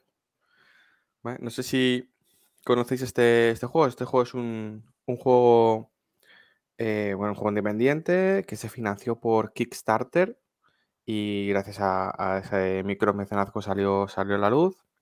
Y básicamente la mecánica es, eres un ciclista de mountain bike, estás en lo alto de una montaña y tienes que descender la montaña por los senderos o por los atajos que, te que, que tú encuentres en, eh, a lo largo del camino. ¿no?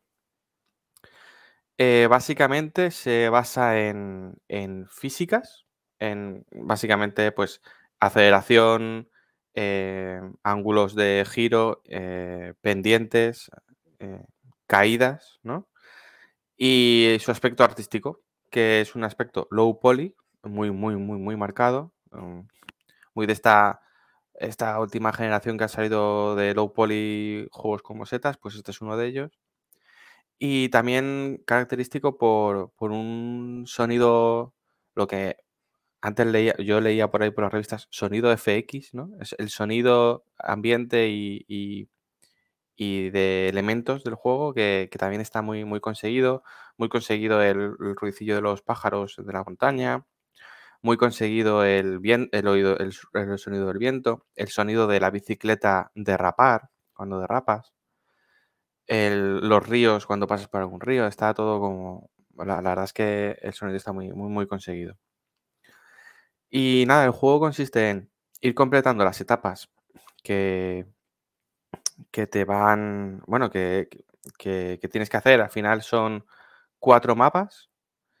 eh, de los cu- cuatro mapas que el escenario est- está muy, muy, muy diferenciado entre sí. Desde desierto a montaña verde y cosas así. O a rocas. eh, entonces, bueno, los mapas están muy diferenciados. Y cada uno de los mapas, de est- de estos cuatro mapas, tiene cuatro etapas. Cuatro etapas distintas, que es la misma montaña, pues cuatro recorridos distintos. Em, cada una de estas etapas. Eh, aquí sale mucho el 4, ¿vale? porque cada una de estas etapas tiene cuatro niveles de desafíos, que mm, normalmente son eh, un primer nivel de reconocimiento, donde simplemente tienes que terminar ese recorrido. Luego unos eh, desafíos de novato, que son normalmente termina este recorrido con menos de X caídas o en menos de X tiempo. Luego hay un nivel experto, que es más o menos lo mismo, pero con el tiempo más reducido o con el número de caídas más reducido. Además, en casi todos estos mm, desafíos de experto, eh, te pueden decir que lo hagas con una bicicleta en concreto. luego os comento el tema de las bicis porque ahí es donde, ahí es donde está, donde hice la cagada, básicamente. Mm, el último nivel de desafío de los cuatro que había, ¿eh? reconocimiento novato experto, pues el último es el modo libre. Eh, es un modo en el cual tienes que terminar el recorrido sin caerte y una vez lo terminas se desbloquea el modo nocturno, que es básicamente la misma etapa, pero de noche. Eh, y la verdad es que está curioso. La verdad es que si te mola, la verdad es que tienes mil cosas que hacer porque entre los desafíos, entre que te cambien de día con la noche y las, diferentes bicicletas que hay, eh, hay, hay, mucho contenido. Em, haciendo estos desafíos, en, algunos de ellos, eh, bueno, en todos de ellos desbloqueas algo. Pueden ser aspectos o piezas de bicicleta. Em, con estas piezas de bicicleta lo que puedes hacer es comprar bicicletas, ¿no? Eh, hay siete tipos de bicicletas. Empiezas con una básica, que es como, como eh, nivel medio en todo. Eh, porque las, bicicletas tienen varios apartados, que es la capacidad de amortiguación de las caídas, la velocidad y la capacidad de rodar cuando te sales del sendero. Entonces, estas estadísticas en la primera bicicleta están, eh, en, creo que están en el medio o un poquito más abajo del medio.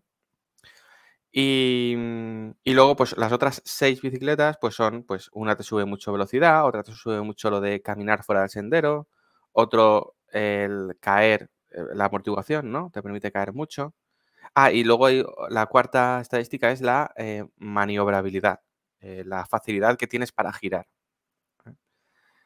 Y creo que también, y creo que además de velocidad, si no recuerdo mal, estaba también la aceleración, pero ahí ya no me acuerdo muy bien. Total, que como os podéis imaginar, el resto de bicicletas, pues una tiene mucho de uno, poco de otro, o más equilibrada, pero con mejores estadísticas que la que te dan para nada más empezar. Y... ¿Existe, ¿Existe la bicicleta épica super rota que cuesta mucho de conseguir o no?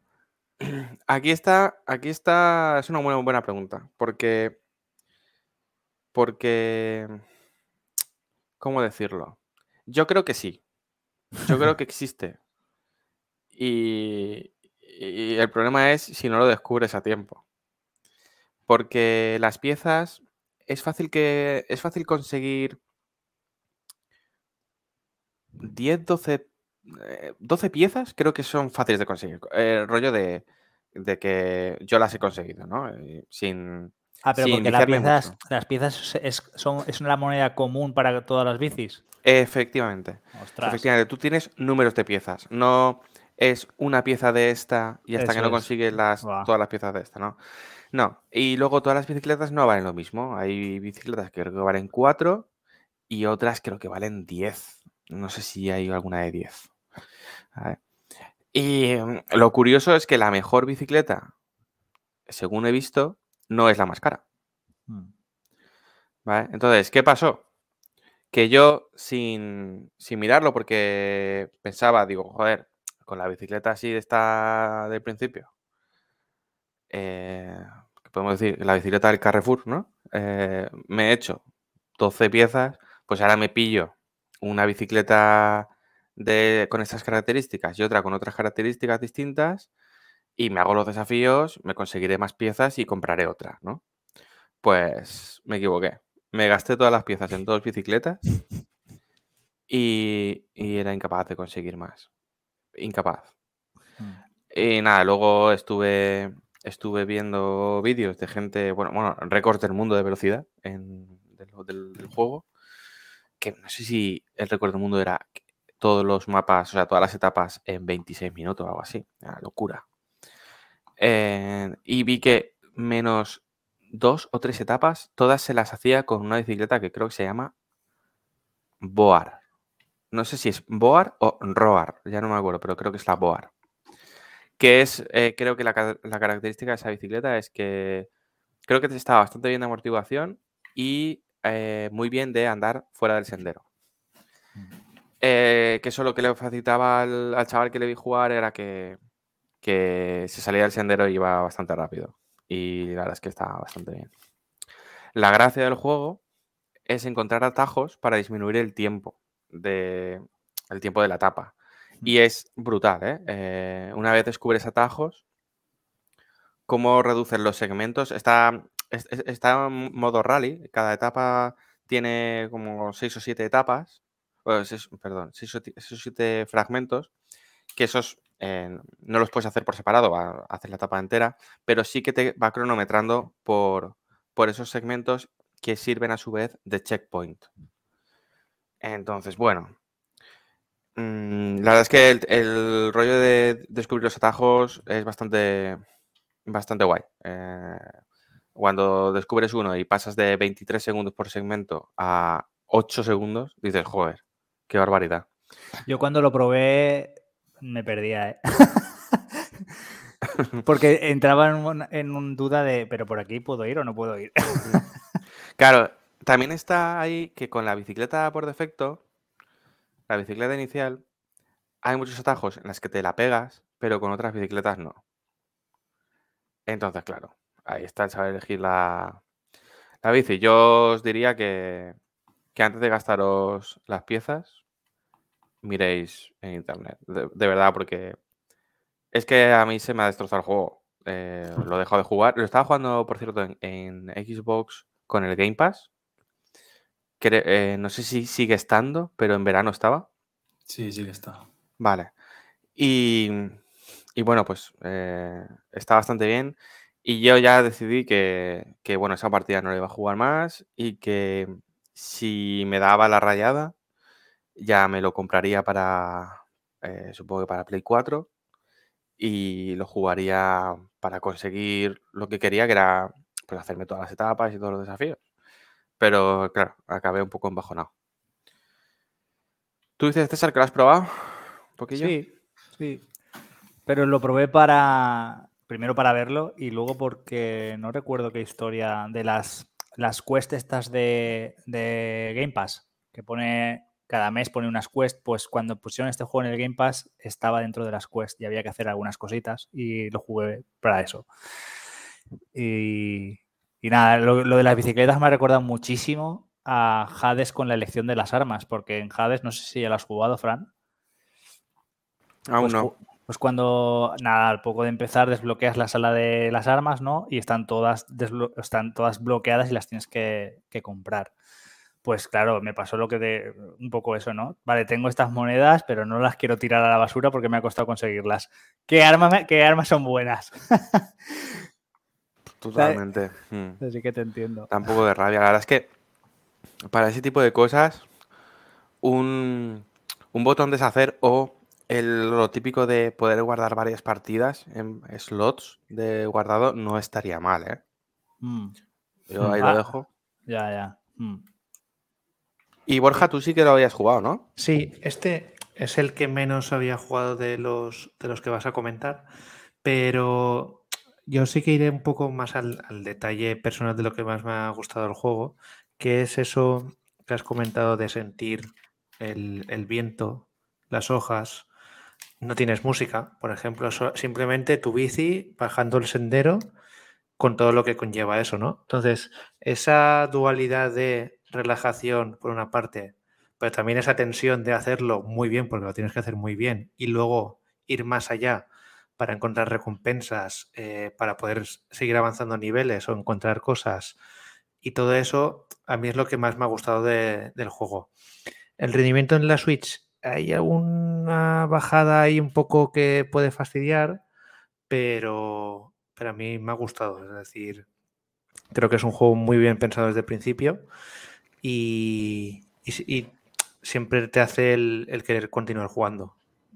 No sabía la, putada esta de comprar y luego no poder deshacer, porque claro, te rompe un poco todo lo que habías ganado anteriormente, bastante. Pero para mí el juego sí que me gusta, hay variedad, pues los cuatro escenarios distintos con sus rutas y luego que tienes esa rejugabilidad muy alta. Otro juego que rasca en Switch, por lo visto, es el Art of Rally. Sí, no lo he probado. Eh, yo lo, lo- lo probé también, mm, creo que fue dejar el downhill y enchufar el Art of Rally, que también estaba en el Game Pass. Es, bueno, es un juego que ha salido hace muy poquito tiempo. Eh, de hecho, en Play creo que ha salido la semana pasada, si no recuerdo mal. Eh, pero antes ya había salido para Switch, bueno, para PC mucho antes, Switch y Xbox. Xbox lo metió en, el Game Pass y lo estuve probando para ver, porque, joder, me llama mucho, a mí me, encantan los, los, los rallies, la automoción. Y este era, es un, un juego de rallies, eh, perspectiva isométrica y muy low poly, igual, eh, en ese, en ese sentido. Y quería ver un poco cómo, cómo se manejaban un poco los coches. Mm, esperaba algo más de simulación. Me parecen un poco arcade y un poco troncos lo- los, coches, la verdad. Em, pero me llama mucho la atención el- la forma de, representar y el avance que tienes en el juego, porque empiezas en 1970 y algo, si no, si no me equivoco. Sé que em- empiezas hace muchísimos años, poco con el inicio de los rallies, en los países donde hubo, donde hubo esos rallies, un poco te, te traslada la historia de, de los rallies, ¿no? Y la verdad es que esa parte está muy bien. Los escenarios de cada, de los dos, tres países que vi, la verdad es que estaban muy, muy, muy, muy conseguidos para lo que era low poly y se notaba un poco de cambio en las físicas. Yo esperaba notar más cambio en las físicas, porque creo que el primer, el primer rally de todos, creo que era nieve. eh, no sé si era. No sé si era Finlandia y nieve, cosa que, que no me cuadra un poco con los rallies actuales, porque, bueno, pero Finlandia tiene de todo. De todas formas, sé que había algo de nieve y me esperaba algo más mm, de dificultad y no la encontré eh, jugando un poco a nivel medio, ¿eh? Y, tampoco encontré ese, ese, mm, ese feeling de- del coche de que se te estuviese derrapando por, por la nieve y tal. Lo noté más bajo de lo, de lo normal. Y lo que sí que es verdad es que fue ponerlo, lo puse una noche de estas de, de verano y, y creo que estuve como dos horas o tres sin darme ni cuenta del tiempo que estaba pasando de, de lo, de lo, joder, de lo bien que me estaba pasando. Y ese sí que es verdad que tiene tanto recorrido y de hecho vas pasando, haces dos, mm, ca- cada año son dos o tres rallies, pasé dos o tres años y conforme se avanza en el tiempo pues hay más rallies, por lo tanto habrá más pruebas. Y yo eso sí que es verdad que, que lo dejé aparcado, o sea, lo desinstalé, dije, no quiero esta droga ahora y, y será uno de los que seguramente me, me compre eh, pues eh, una vez que esté una oferta dentro de dentro de un tiempo como para tenerlo de ir jugándolo en diversas épocas porque la verdad es que me pareció bastante original. Un poco decepcionado por el tema del manejo pero bastante original no sé si ese lo habéis probado alguno vosotros Este le tenía ganas, pero todavía no es el que no ha caído de la lista de, de estos arcades. Sí que me gusta porque me gustan los juegos de vista cenital, los rallies también me encantan, pero en este caso no he podido todavía probarlo. Yo no he probado, pero de decir del Art of Rally que ya rascaba en la conferencia, ¿eh? Sí, Cuando sí, lo sí, mostraron. Sí, sí, sí. Eh, en, en consolas no va tan bien como en PC. Eso es lo que yo he leído en todos los sitios donde he mirado. Siendo Switch, pues como siempre, un poco, pues la que peor, la que peor sale, ¿no? Al final, la que más limitación tiene. Sí, Eh, pero hecho- por ejemplo, Sí, eh, el, este que yo me vicié mucho cuando me compré la Switch, el Asphalt 9, este, pese a que era un juego que venía de móviles y tal, se veía y se movía muy bien. En Switch me refiero. Sí, sí, y lo es que- jugaba en, port- en portátil, que no mm, creo que Mm. pocas veces lo jugué en dock. Sí, eh, los de Asphalt no sé cómo lo hacen, pero ya en un, en un móvil cualquiera ya te- se te ve de puta madre, la verdad. Algo tienen, algo tienen. De hecho, luego comentaré un poco de tema de gráficos y coches con el último juego, porque es uno que va a salir a- en Switch ahora.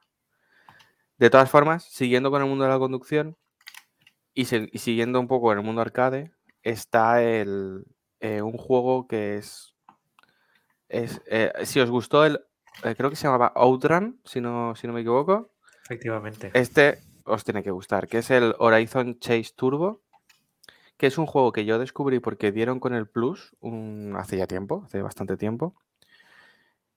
Eh, eso es típico juego indie que sale día uno en el Plus, el rollo eh, como el, el juego este de coches y, fútbol, no me acuerdo ahora cómo se llama. Eh, bueno, pues el Hor- Horizon Chase Turbo es un juego pues, mm, muy inspirado en Outrun, eh, típico arcade, en este caso también low poly, donde eh, son carreras frenéticas por escenarios muy poco cargados gráficamente, pero con mucha sensación de velocidad, donde tienes que eh, conseguir pues varias cosas. Ganar la carrera, además de ganarla, eh, conseguir todas las monedas que hay por el camino, por el circuito. Normalmente son circuitos de, de, pues, X vueltas, tienes que dar X vueltas. Y, y tienes que encontrar todas las monedas, eh, saber dónde están, porque muchas veces vas a tanta velocidad que, sobre todo en los niveles más superiores, que te puedes dejar monedas. Y, y, bueno, el juego te da eh, como medalla de oro, eh, o, o, no, la copa de oro, si eh, ganas y además consigues todas las monedas. ¿no? Mm, además tiene eh, otra característica que es el depósito de gasolina. También necesitas, o sea, gastas gasolina al conducir y también hay pues botecitos de gasolina que vas, que vas encontrando por, por, los circuitos y que según el coche que lleves, que ahora os comentaré, eh, tendrás que coger más gasolina o no. Y luego ya el último elemento es el nitro. Eh, tienes un nitro, también lo puedes ir recogiendo por ahí, si no, pues tienes eh, creo que tres, tres botonazos de, de, nitro, que también depende del coche. Que también depende del coche, pues hace más efecto el nitro o, o no hace tanto efecto.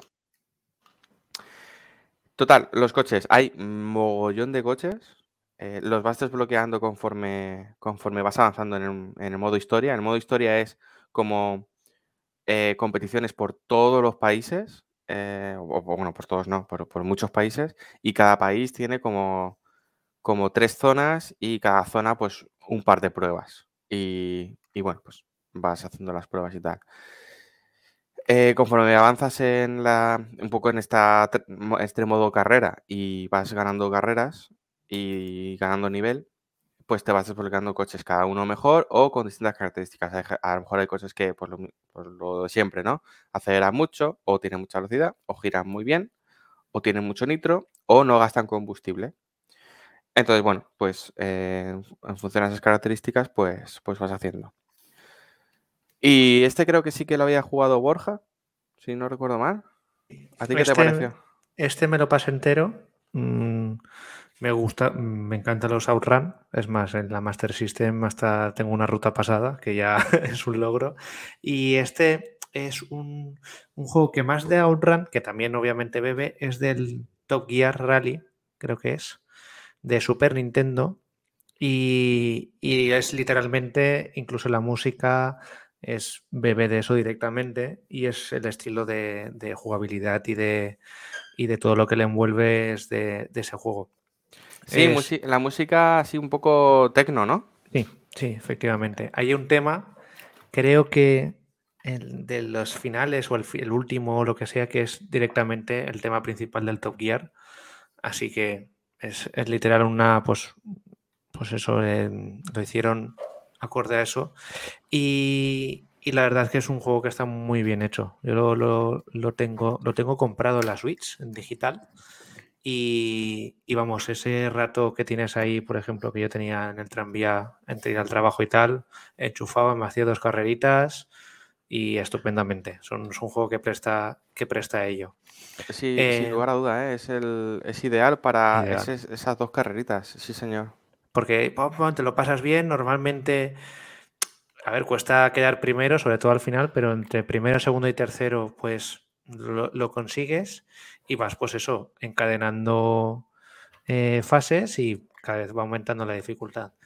Por cierto, eh, va a salir una expansión de eh, Sena Forever del Horizon 6 Turbo y que va a salir, lo voy a mirar, el 20 de octubre.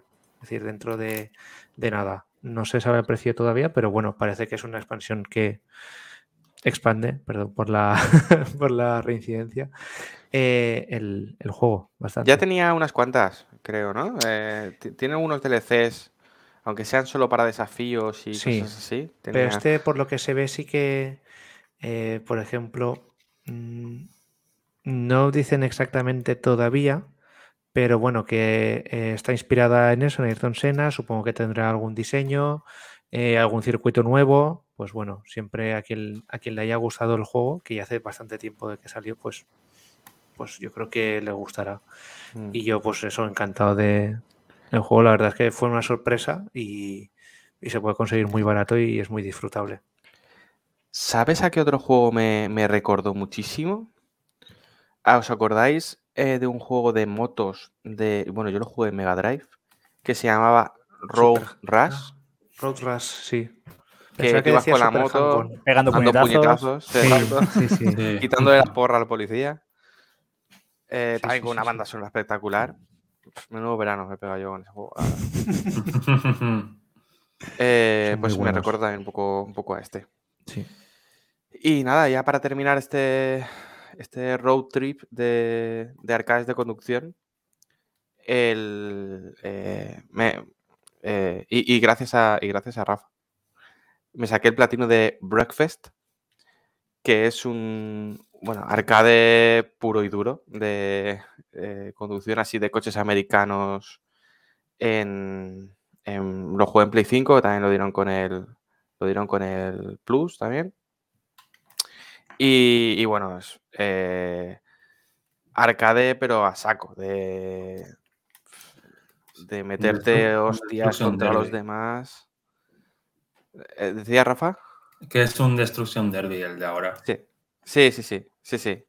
La verdad es que sí. Eh, lo, lo bueno es que está muy bien conseguido el tema de el, el- el ritmo de los, de, de los oponentes. La verdad es que es relativamente fácil si encuentras tu nivel de... Porque claro, eh, los juegos de conducción, ya sabéis, está el nivel que tú le pones de dificultad al coche en cuanto a ayuda a la frenada, ayuda a la dirección, etcétera, etcétera, etcétera.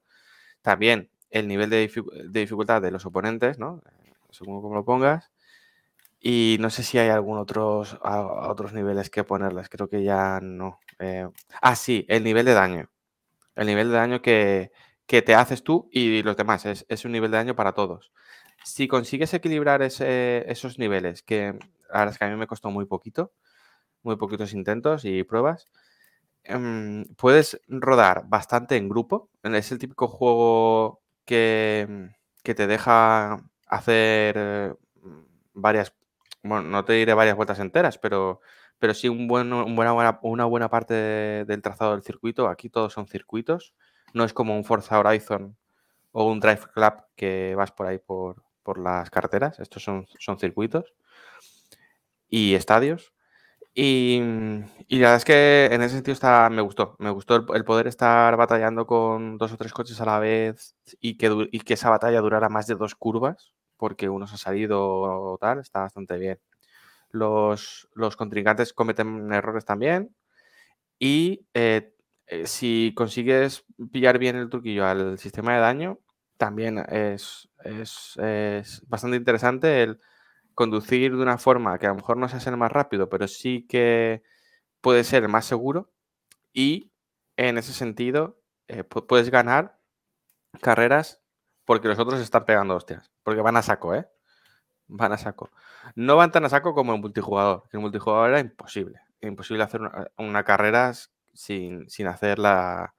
Sin hacer el chorro. Porque, porque es que si lo quieres hacer bien, siempre llega uno, te revienta el coche, además te lo revienta y luego el coche no corre o no gira o lo que sea. Y, y, la verdad es que te, te jode bastante. Y ahí estu- estuvo la inestimable ayuda de Rafa, que solo me quedaba un trofeo para, para hacerlo, y era el ganar 20 carreras en multijugador. Pues tuvimos que hacer el truqui de sala privada y, y vente Rafa, que Sí. te tengo que ganar 20 veces. Sí, sí, ese fue mi aporte. No, no, no- no arrancar el motor. No, pero yo lo, intenté en el multi y era, era imposible. Aparte de que tampoco te creas tú que era muy fácil encontrar partida. Era imposible. Aparte del modo carrera, de, bueno, de carreras de circuito, tiene un modo, eh, modo destrucción, que es básicamente destruir, o sea, te, te ponen como si fuera un coliseo en un estadio y, y a repartir hostias. Y el último que quede en pie, pues ese que gana. Hmm. Sí, el Breakfast también le pegué mucha caña, pues hace un año, año y algo, al, al juego, porque pandemia, pues es lo que, lo que había. Y la verdad es que es un juego que, que me gusta mucho. Sí, le he echado 30 o 40 horas. No he ido a por los logros porque le pegué bastante caña al online. Me junté con un grupo de gente y, y eso es lo que me dediqué. Y, y también pues se presta a hacer, por ejemplo, aparte de carreras individuales, pues hacer un torneo. Por ejemplo, me acuerdo que una vez hicimos un, un- esto por equipos, como el gato y el ratón, por ejemplo, cosas de esas. Y se prestaba eso porque vas por equipos, uno se dedica a pegar al resto, el otro continúa. Entonces, pues, pues siempre. Si tienes colegas, Sí. si tienes colegas que para jugar Mm. online y tal, está muy bien porque es lo que tú dices. Te haces tus salas privadas, te montas tus torneos y tal, y entre vosotros vais jugando tan ricamente, ¿eh? Sí, sí, sí, sí. Es lo que me junté, pues mira, de un de uno que también jugaba eso, digo, ah, pues ese era el momento en el que jugabas a, a todo. Y entré y la verdad es que me lo, me lo he pasado muy bien y vamos, y es un juego pues muy divertido. Hay bastante variedad de circuitos, de coches, también de modos de juego. El online es, es potente. La verdad es que en ordenador por lo menos es bastante potente. Creo que hasta 32 coches, creo que era. Ahora no me acuerdo. Y, y eso recordaba pues, a juegos como Destruction Derby. Creo que después hay un juego que no me acuerdo también. Eh, ah, no me acuerdo. Que también era de pegarse hostias, básicamente. El, bu- el- el Burnout. El- No exactamente, no. ¿El Flat Out era? Sí, ese era Flat out. también de- de Flat. Out. Que es más de pegarse hostias. Este, aparte de pegarte hostias, pues también pues hacer tus carreras convencionales con distintos coches o, o furgonetas, mm, sofás. Yo juego con sofás, con cortacésped, con autobuses. A ver, es la caña. Te juntas ahí a- con los cortacésped y, y es la bomba, ¿sabes? Bueno, eh, por no decir que hay eh, circuitos en los que las- eh, las la trazada se cruza. Lo- Los de Nocho o cosas Sí, así. un, sí, un sí. circuito en 8, por ejemplo, o un circuito oval que en lugar de hacer el, el- el óvalo entero, lo parten por la mitad y al final de la una mitad tienes que dar media vuelta. Entonces compartís totalmente la calzada. Los que van con los que vienen.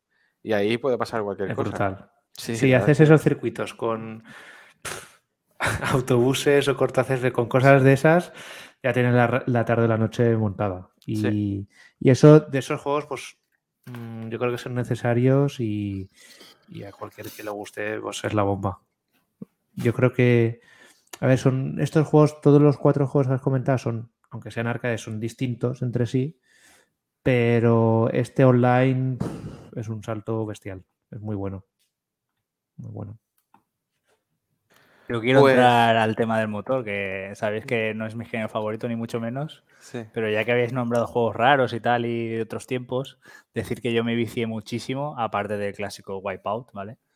Y el Burnout también, eh, al Twisted Metal, que era como, como el lado oscuro del Destruction Derby, ¿no? en en plan escenarios más abiertos, más oscuros y, y, bueno, más bizarro en general. Bueno, de, Y de- luego- de ese juego estarán preparando una película, si no me equivoco, ¿no? De ese juego estaban Sí. haciendo de todo. y luego no, y no sale nada. No salido nada. Se rumoreaba un remake, se me rumoreaba un nuevo- una nueva entrega, al final. Pero así de, este rollito de Realis y tal, recuerdo uno que, que es- va a ser muy grande como no suene de nada a ninguno, porque a mí me flipó, me vicié mogollón en la época de, de- yo diría que es de Windows, yo diría que es de Windows XP o antes, Death Rally, que era como, la vista era como si fuesen Micro Machines, ¿vale? Pero, pero además tenías armas y podías, o sea, cuando, cuando, según la posición en la que quedabas, ganabas dinero, con ese dinero podías mejorar o comprarte un coche nuevo. Y, joder, cómo me vicié ese juego. Estaba guay porque, claro, si eras un poquillo manco o tu coche no daba de sí, pues dejabas que te doblase, ¿no? El que corría mucho y le metías caña y, y lo petabas.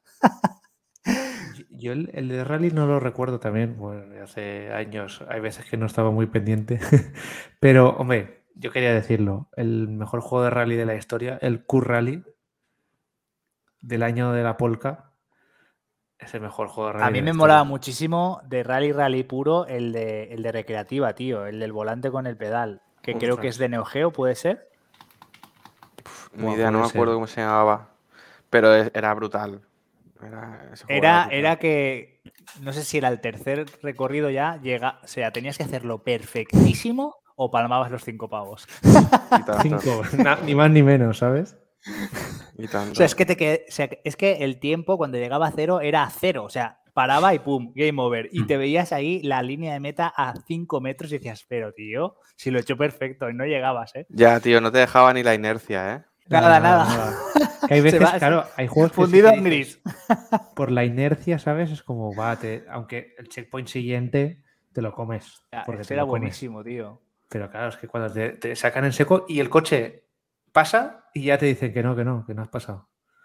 Las sensaciones Crash, Crash de... Rally, según veo en Google. Wow, eso no, no. Y te digo, el Q-Rally que era para ordenador del Windows 95, 98, y ese sí que era, era simulación, bastante. Y eso sí, petardeaba el ordenador que flipas, porque también era pirata. Y, y luego. Ah, bueno, los Colin no, Marrae, se, se esto. el Pro Rally de GameCube, qué sé. Eh, se, ha rayado, se, ha, se, ha rayado, el Google, ¿eh? no es el traste este que me ha salido ahí. Luego he visto imágenes, es Neo Drift Out. Obviamente Neo, ¿sabes? En Neo, la época claro, el Neo tenía que, que salir por, por cojones.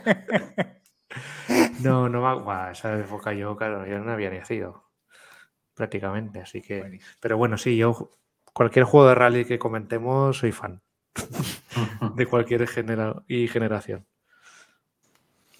Qué grande ese juego, la verdad. Pues nada, he hecho el repaso este de, de los juegos de conducción. César nos, nos trae un, un juego de estos con entidad, ¿no? Sí, yo yo cortaría aquí, ¿eh? Tiene mucha entidad. La gente querrá irse a dormir. Lo que veas, lo que tú digas. Eh, o sea, lo que digáis vosotros. A mí me da igual, ¿eh? No tengo sueño, así que iba a jugar un rato de Sonic. Así que me da igual, lo que queráis. Si, si tienes ganas de hablar, César. Si quieres darle, dale. Ah. Vale, va. Así como otro, otros programas se nos nota que estamos deseandito cortar. Así, así, habéis sido vosotros, ¿eh? Luego no me echéis la culpa. Yo ya no digo nada. Apagar la cámara e iros a dormir. nada, vamos a comentar Monster Hunter Stories 2. Vale, lo voy a intentar comentar rápido, en parte porque ah, ya las ideas que tenía para contar ya se me han difuminado.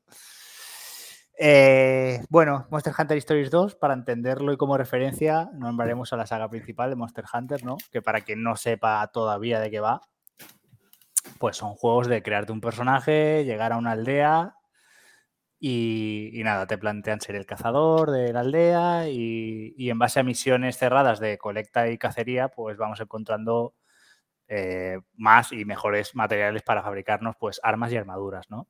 Hay un porronaco de, de armas diferentes. Y, básicamente esa es la esencia del juego. No tienen una historia, hasta, hasta el World prácticamente no tienen historia. Y la verdad es que si enganchas con esa fórmula son un vicio. Luego llegó este Histories, en concreto Histories 2, pues nació con, pues con otra idea, ¿no? Otro paradigma que, que no existe en la saga troncal, que son los riders, ¿no? Ya no somos cazadores, ahora somos riders. Que al contrario que los cazadores, pues son partidarios de, de no estar matando a, a los monstruos, ¿no? Y, y, apoyan su idea en que la verdadera fortaleza se obtiene no matando a los monstruos, sino haciendo vínculos con ellos. Eh, bueno, vínculos con ellos, aunque para eso tienes que robarle a sus hijos nonatos, ¿sabes? Porque va de conseguir huevos en los nidos. ¿Vale?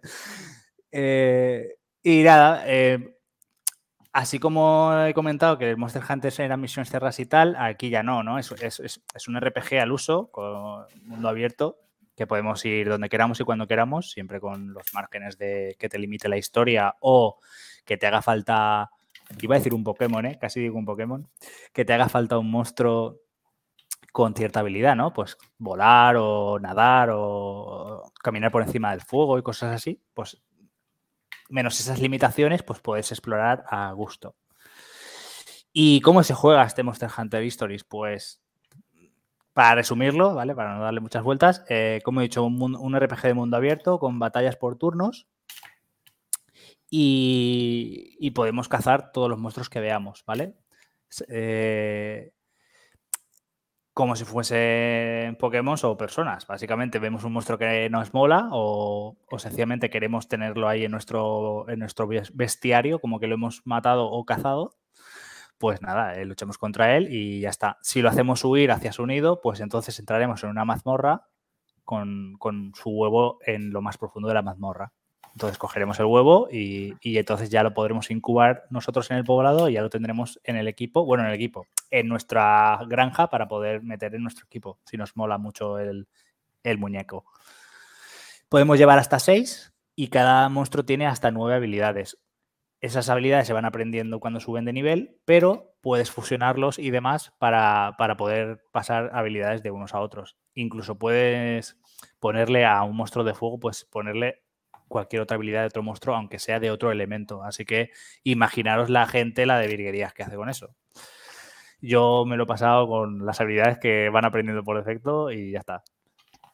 Eh, y aparte de ir con los monstruitos, pues llevamos a, un colega, ¿no? Dependiendo del poblado o de la ciudad, eh, de la región en la que estamos, pues estamos haciendo una misión secundaria ¿no? para esa ciudad y entonces siempre se nos une eh, un compañero de, esa ciudad.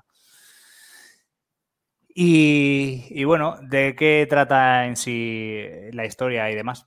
Eh, como he dicho, hasta World no había historia y aquí, aunque, aunque no es un, o sea, es una historia súper sencilla y súper básica, al final esta gente se le nota que saben hacer Monster Hunters, pero no saben hacer historias. Eso es así, aunque suene duro, ¿vale? Nunca ha sido, pero es que nunca han sido importantes en, los Monster Hunter. Y se nota la falta de interés y de, gente que sepa escribir, ¿vale? Buenas historias. No obstante, no obstante, pese a que la historia es del montón y tal, lo compensa con, los personajes. Eh, este Monster Hunter, sin duda alguna, tiene los mejores personajes de toda la saga. Pero, pero vamos, de todos.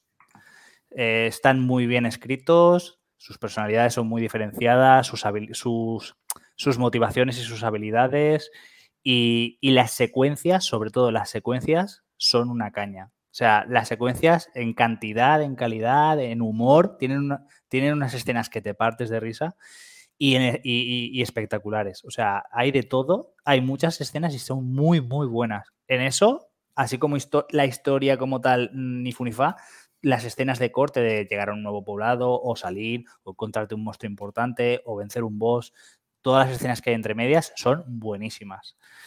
Y, bueno, eh, lados positivos y negativos, o luces y sombras, como me mola a mí decirlo. En cuanto a la experiencia de usuario, me parece increíble lo, bien que lo han hecho en cuanto a, al desplazamiento por el mundo. Porque Monster Hunter al final siempre era, cojo una misión, mm, me voy a la puerta del poblado, salgo al mapa cerrado en el que se desarrolla esa misión y vuelvo y repetir, ¿vale? Aquí sí que es verdad que en World los escenarios eran más grandes, pero la esencia era esa y en Rise es esa. Aquí es impresionante, puedes ir donde quieras, como he dicho, hay puntos de viaje rápido que puedes abrir el mapa e ir a cualquiera de los que ya has descubierto cuando quieras, incluso cuando te ha hecho agro o te ha detectado un monstruo justo antes de entrar en la batalla, tú pulsas el mapa y te vas a donde quieras. Súper cómodo. El tema de recoger los ingredientes que hay por el mapa también súper cómodo porque los puedes coger desde encima de la montura, no te tienes que bajar, la animación es contigua, no se para a coger el objeto, o sea, tú vas corriendo y lo coge. Todo eso súper bien. Y luego eh, las peleas podemos subir de todas sin, sin sin riesgo. Es decir, no es el típico RPG que le das a huir y a lo mejor no puedes huir. Te dice, ah, ha fallado la huida y te tienes que comer un turno de daño. Aquí huyes siempre, salvo en los bosses, ¿vale? En los bosses está prohibido huir. O sea, si entras a la batalla de un boss, pues como acabe. Y, y otra cosa que también han facilitado mucho, y eso me moló, es que si entras en una batalla contra monstruos de nivel bajo, bien porque los has tocado tú por error o porque te han atacado, ¿sabes? Y no te ha dado tiempo a esquivarlo bien, los puedes eh, pulsar los gatillos, ¿vale? Te sale la opción de, de, fin, de como, no sé si es ejecutar o algo así. Básicamente pulsas los gatillos y automáticamente los, los vences. Te dan sus ítems y su poca recompensa. O sea, no es en plan de un huir, es lo matas. ¿Vale? O sea, eso está súper bien para, para, cuando ya tienes cierto nivel o, va, o vuelves a un mapa anterior. Y luego también han facilitado muchísimo, muchísimo, muchísimo el tema de conseguir los materiales. En Monster Hunter tú te podías tirar una, 10, 50 veces matando el mismo monstruo para conseguir ese maldito cuerno o placa que no te dropeaba y necesitabas para conseguir la pechera o cualquier pieza del equipo que necesitabas, porque si, si no consigues un arma más potente, el siguiente monstruo por encima de ese te cuesta horrores vencerlo, ¿vale? O, necesitas una armadura con una defensa elemental para ese monstruo o ese boss que, te quieres pasar. Entonces, todo eso está simplificado a nivel de que eh, tú en las batallas, cuando terminan, te dan una puntuación y dependiendo de esa puntuación, te dan un, una objeta de. una bolsa de objetos, ¿vale? Entonces, es súper fácil conseguir rango A y rango S. Está tirado. O sea, igual para alguien que no, no mm, juegue muy bien, saca la A. ¿sabes? Es muy difícil sacar una B o una C. La tienes que hacer muy mal. ¿Por qué? Porque los puntos no te lo dan porque los mates rápido o los mates sin que te toquen o demás, sino que te los dan por has atacado junto con tu monstruo. Eh, le has roto una cualquier pieza que le rompas al monstruo, eh, al monstruo enemigo, te da puntuación. Por hacer, por curar también. O sea, por usar un objeto también. Por usar una, una skill también te dan puntos. O sea, es súper fácil llegar al máximo, ¿vale?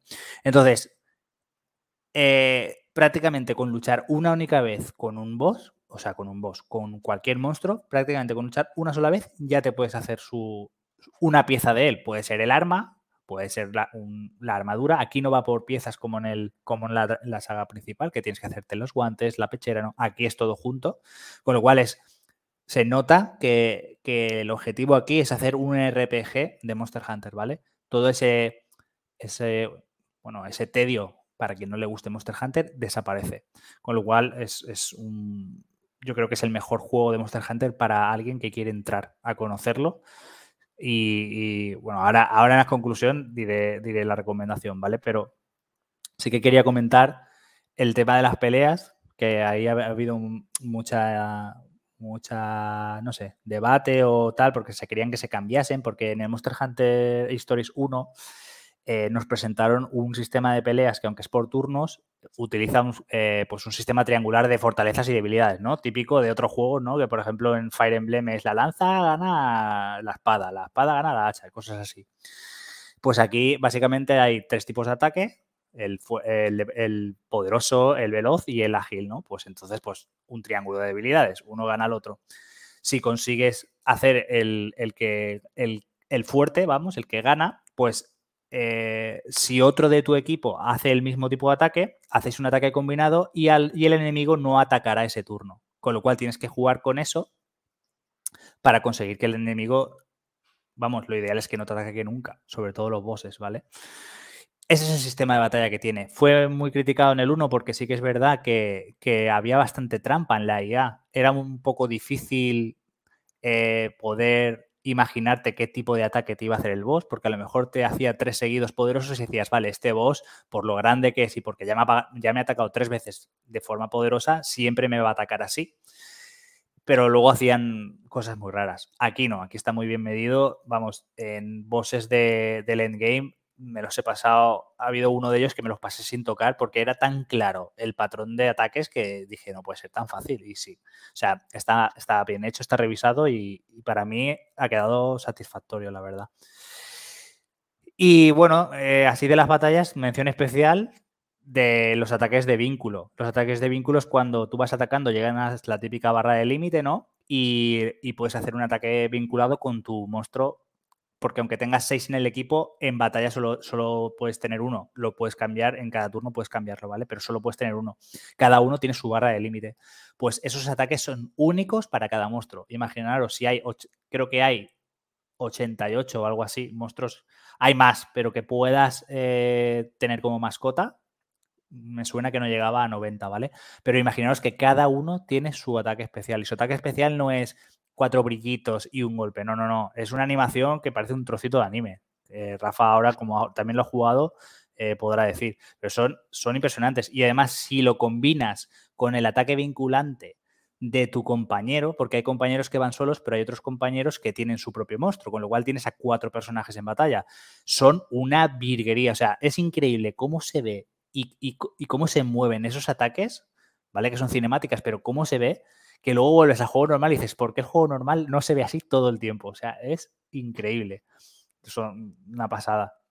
Y bueno, eh, antes de decir lo que no me ha gustado del juego, hablaré de, nada, resumido, que el endgame, el endgame es increíble. O sea, el endgame es desde un mapa, un mapa postgame, o sea, un mapa completamente nuevo, lleno de monstruos nuevos y fuertes, hasta farmeo de los huevos para, de los monstruos que ya conocías para poder mejorar los que ya tienes. PvP, eh, tiene PvP, tiene misiones cooperativas de rango alto, o sea, para monstruos que solo puedes jugar en, eh, online para vencerlos. O sea, no, esos monstruos no están en el juego normal. Eh, y, y, bueno, y para coronar esto, luego tienes las misiones y eventos online que son puramente online. Es decir, son eventos que ponen, eh, que yo haya visto, no ha pasado todavía como en el World, que en el World a veces ponían un evento y luego al mes lo quitaban. Aquí de momento todo lo que están metiendo, desde que salió el juego en junio, eh, se, queda. Metieron un evento para los perritos del Rise y eventos de otros monstruos nuevos. Y cuando yo me lo pasé hace nada, hace dos o tres semanas, estaban y los hice. O sea que una barbaridad. El endgame, vamos, yo lo terminé con 65 horas el juego eh, y, el endgame, pero sin hacerlo todo, eh, acabé en 89, 90 horas. O sea, le metí 25 horas de endgame, pero de disfrute total. Pero todo esto tiene sus sombras, ¿vale? ¿Qué son las sombras del Monster Hunter Stories 2? Eh, como ya he dicho antes, la historia. La historia es plana, de principio a fin, ¿vale? ahí tienen que trabajar mucho en eso. El frame rate, el frame rate es insufrible, o sea, pega unas rascadas impresionantes. Eh, es una lástima el cómo está hecho el juego y que, que las hierbas se vean tan, tan, que parpadeen tanto, que no veas claro los escenarios, que no veas, que, no sepas si algo es un, artefacto o es una mariposa que puedes coger, o sea, a ese nivel. Eh, es una lástima. Eh, a nivel técnico, mm, suspenso. César, eh, ¿lo has jugado en portátil o en televisión? En ambos. En portátil va mejor. En portátil se ve y se mueve. O sea, no voy a decir que se mueve muy bien. Se mueve bien, pero es que en portátil se ve increíble. O sea, en la tele se ve bien, pero en, portátil, como se, como se disimulan más un poco las texturas y, los vértices de, los polígonos que, puedan parpadear y tal, se ve, se ve muy muy bien en portátil, pero, pero sí, el 95% lo he jugado en, dock. Y luego el fallo, o sea, el fallo técnico es más la consola que el juego, yo eso lo tengo clarísimo.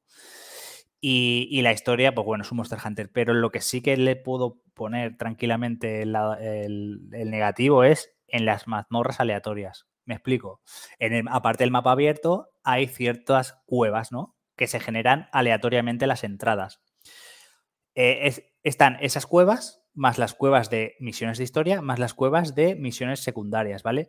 Las misiones de historia y las misiones secundarias tienen una cueva medio decente también, pero las, cuevas que se generan aleatoriamente, que básicamente son o para farmear o para conseguir un huevo de, un, de un monstruo en concreto, como se generan eh, aleatoriamente, pues hay algunas que son o calco de otras que ya has estado, con lo cual, mm, porque no hay mucha variabilidad, o sea, hay, hay salas que dices, otra vez este tipo de sala, se repiten mucho.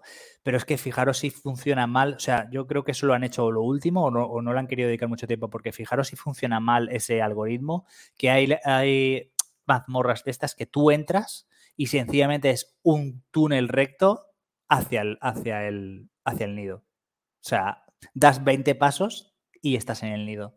No hay nada más. no hay ni monstruos, no hay cosas para recoger. O sea, pasa poco eso, ¿vale? Este ejemplo es el más sangrante que he visto. Pero, pero de rollo de que si hay una sala en el que hay dos charcos a los lados y pasas por el medio, pues esa, esa sala a lo mejor la ves seis veces seguidas y dices, joder, macho, o sea, no podrías haber hecho más variable esto. Así que nada, conclusión final, diré que es un grandísimo RPG de aventura. A poco que te llame el tema de, tener monstruos, como, pues ya digo, como Pokémon o Persona, ¿vale? y, conseguir cada vez mejores monstruos y mejor equipo, eh, se lo recomiendo a todo el mundo. ¿eh? ¿eh? es, ya digo, para mí es el mejor Monster Hunter para entrar, porque está todo muy simplificado. Mm, y lo grueso, grueso, grueso es el tema de fusionar monstruos, que eso lo hará quien quiera ser un, pro y tener pepinazos de monstruos, no, ya no para mm, cazar monstruos en el juego, porque no te hace falta, sino más para el PvP. Lo he resumido bastante bien, ¿no? no sé cuánto tiempo me ha llevado, pero he ido. ganas de jugar, también te digo, ¿eh? Sí, el juego la verdad es que está, como tú lo has comentado, está muy chulo. Yo llevaré 50 horas y ya digo, yo es que me estoy verando en todo, creo que no voy ni por la mitad, o llevaré la mitad, oh. porque... Pero claro, yo soy el típico pues que intenta farmearse todos los monstruos y los, y los quiere hacer a tope sí. Aquí, ahí te da muchas cosas. Aquí yo me a mí me pasó un poco eso. Yo me planté con 30 horas y iba por el primer poblado. Pero ¿sabes por, qué pasó eso? O sea, tú lo sabes, pero para que no lo sepa es que eh, es tan abierto que tú te puedes, te, pones a farmear, a farmear me refiero a recoger objetos o a, explorar todo el mapa de fuera antes de continuar con la historia para intentar ver a cada rincón, a ver si te encuentras ese monstruo nuevo que quieres ver y conseguir que al final, ser, y las misiones secundarias, porque al igual que en el resto de Monster Hunters, aquí hay un rango de cazador, vamos a llamarlo así, ¿no? Las típicas estrellas, una estrella, dos, tres, mm. cuatro. Y claro, a cada estrella tienes un porrón de misiones. Entonces, yo empecé todo, a hacerlo todo, a hacerlo todo, a explorarlo todo. Y cuando llegué a, ya te digo, al segundo poblado, 30 horas y misiones de tres estrellas, y, la, y las del canine, por ejemplo, las que metieron para conseguir al perrito de Rice, eh, son a partir de 5 estrellas. Y yo llevaba 30 horas y vi que no iba a llegar nunca. Y hacías misiones secundarias que al final yo recomiendo tirar para adelante. ¿Por qué? Porque son misiones secundarias que no te dan gran recompensa. Hay algunas pocas que te dan una nueva habilidad para un arma o un patrón para que puedas combinar. Eh, imaginaros para saber hacer megapociones, ¿vale? Pues esas puntuales sí merecen muchísimo la pena hacerlas. Pero las demás no merece la pena. Es mejor avanzar en la historia, conseguir los monstruos que te molan y tal, y si luego quieres hacerlas te va a costar muchísimo menos tiempo, porque si no te llevan más tiempo del necesario, ¿sabes? Si las haces mm. en el momento en el que te las dan, te lleva mucho tiempo por porque son de tu nivel, pero la recompensa no compensa eh, dedicarte a ellas ahí. Entonces yo a las 30 horas dije, no, voy a tirar para adelante y, en 35 horas después tenía todo lo demás hecho, todas las demás ciudades, toda la historia y demás. Yo te recomiendo eso, porque si no, al final lo tendrás parado y luego volver a un, RPG de estos largos cuesta muchísimo. Hmm, sí, la verdad, sí, haré lo que dices porque la verdad es que llevo muchas horas y no veo el final. ¿eh? Lo otro que has comentado, que lo veo yo un punto, un muy buen punto a favor, que son en, los Monster Hunter, en el War y en el Rise, mm, o le das muchas horas o, nada, es el tema de los materiales, que yo no dudo en hacerme el arma y la armadura. Nada más puedo. Sí. O sea, lo puedo probar todo a la primera. Eso en los otros, en los Wall, es imposible. Tienes que pensártelo mucho. Y a mí, no sé si lo usarás mucho, pero a mí el por 3 en las batallas me ha salvado la vida. ¿eh? Ah, sí, también se puede acelerar, sí, sí, sí. sí. Acelerar, parece una chorrada, pero. No, no es una chorrada. agradezco, ¿eh? Se pueden acelerar las peleas y se pueden saltar las animaciones. O sea, es- está todo tan bien hecho. O sea, no te sientes en ningún momento decir, "Buah, madre mía, he entrado en esta batalla, me tengo que tragar esto. Ya digo, o sea, puedes ejecutar los monstruos de nivel bajo, puedes saltar las animaciones largas, puedes poner el por 3, el por 3 durante toda la batalla. Muy, muy bien, muy bien. Hmm. Y de las batallas que comentabas, no sé si es, bueno, supongo que es así, lo han hecho a aposta, pero claro, es- está el tema este de piedra, papel o tijera, de, ¿vale? De ataque fuerte, rápido y técnico, creo que era. Sí. Vale, eh, hay muchas veces que me molesta, pero que bueno, das un tío de sacar un bicho ágil y que él decida hacer un ataque fuerte. Sí, por eso tienes que jugar con tener monstruos que tengan más de un tipo de ataque, porque así, Sí. si él, si, imaginaros que el monstruo se pone en modo rabioso, el, el enemigo, ¿vale? Y entonces va a cambiar sus ataques de, de verde, que es el, el técnico, al rojo, que es el poderoso, ¿vale? Entonces, ya atacarle con un ataque poderoso no te va a servir. Tienes que atacarle con un ataque ágil, que es el azul. El azul gana al rojo. ¿Qué pasa? Que ese monstruo o no te vale, o bien ese monstruo también tiene un ataque azul. El caso es que cuando empieza tu turno, todos lo- los cuatro, cuatro, tres o dos personajes que tengas en pelea ponen por defecto el ataque que van a lanzar. Pero si no te cuadra, tú a tu monstruo, a tu Mm. monstruo, a tu compañero, no, a tu monstruo le puedes dar una orden. Entonces, esa orden puede ser directamente ataca con el azul, que, que necesito que ataques con, con, con rápido, porque yo también voy a atacar con rápido y le vamos a hacer un, un ataque combinado y le vamos a cancelar el turno. O si no lo tiene, cambias a un monstruo que lo tiene. Entonces ahí está la estrategia de las peleas en el Monster Hunter Story 2. Es que, Sí, porque además comparten está- el, ma- el maná, por decirlo de alguna manera. claro, sí. Sí, bueno, comparten y, ca- y cada monstruo lo, lo guarda. ¿eh? Si tú cambias a un monstruo a por otro, es- eh, toda la energía que tenía no se pierde. Entonces eso está muy bien. O sea, es que es chapo, lo han hecho muy bien. Sí, yo creo que eh, os molará, ¿vale? Si no esperáis un Monster Hunter al uso, que esperéis un RPG mucho más liviano. Claro, lo, que, que, ve- lo que viene a ser un Pokémon. que veas al típico Rátalos y digas, ostras, me voy a hacer su armadura, lo mates una vez y ya la puedas hacer. Y dices, uy. Más lo que habéis dicho de, de como primera entrada, ¿no? Más asequible sí.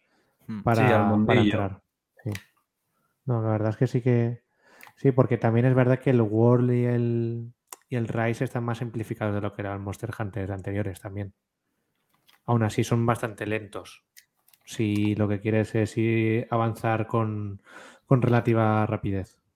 Sí, pero, Pero, nece- sí. pero aunque sean simplificados, necesitas manos, ¿eh? Sí. Porque tienes que saltar, tienes que usar el, el- el látigo. ti- eh, ahora no le puedes dar al monstruo porque está haciendo no sé qué animación y no sé qué. Cúrate o, o si no mueres tres veces y fuera la misión, ¿sabes? Te cancelan la misión. Aquí no existe eso. Está, está muy bien, la verdad es que sí. Muy bien. Pues. ¿Sabéis para otro juego para el que hace falta manos? Cuidado. A ver, explicit. Hostia, no. Más no. 18. ¿Qué va, qué va? Es, es- sí, supongo que el juego es más 18, pero lo comentaremos en el próximo programa. Dejamos la intriga. Oh, oh, bien, bien, me parece bien. va. Ah, hombre. Quien ha llegado hasta aquí, Hay que tener valor primero. no, pero joder, está entretenido y ameno, somos buena gente. hacemos lo que podemos. Con eso, con eso lo tenemos todo. Quien da todo lo que tiene, no está obligado a más. Y con esto cerramos, ¿eh? Pues sí, ¿no? Nos vamos despidiendo ya por hoy. y, y nada, eh, muchas gracias a todos por, por pasar el ratillo aquí, que la verdad es que está, está guay. Hablar de, de jueguicos. Y, y nada, nos vemos en, en el siguiente. A ver cuándo nos podemos juntar y, y- y seguir comentando algunos jueguecillos que, que tenemos por ahí pendientes. Eh, por mi parte, hasta luego. También nos vemos en próximos programas y espero que no me acribillen tanto los mosquitos como, como esta noche, porque estoy un poco reventado. Por otra parte, me lo paso muy bien y, y ya hablaremos de juegos como Sonic, Metroid y otros que comentemos entre nosotros. Buenas noches, nos vemos. No te vengas arriba que luego no te da tiempo a jugar a todo. El Metroid, el Metroid va a caer con una velocidad inusitada. y el Sonic, si me caliento también, que son sencillitos. Bueno, Se te pues va a calentar, pero a mal el Sony, ya verás. Ese a mal, el Metroid va a ser a buenas 100%. Yo ahora me cojo uno largo, otra vez, que claro. es el Scarlet Nexus, así que...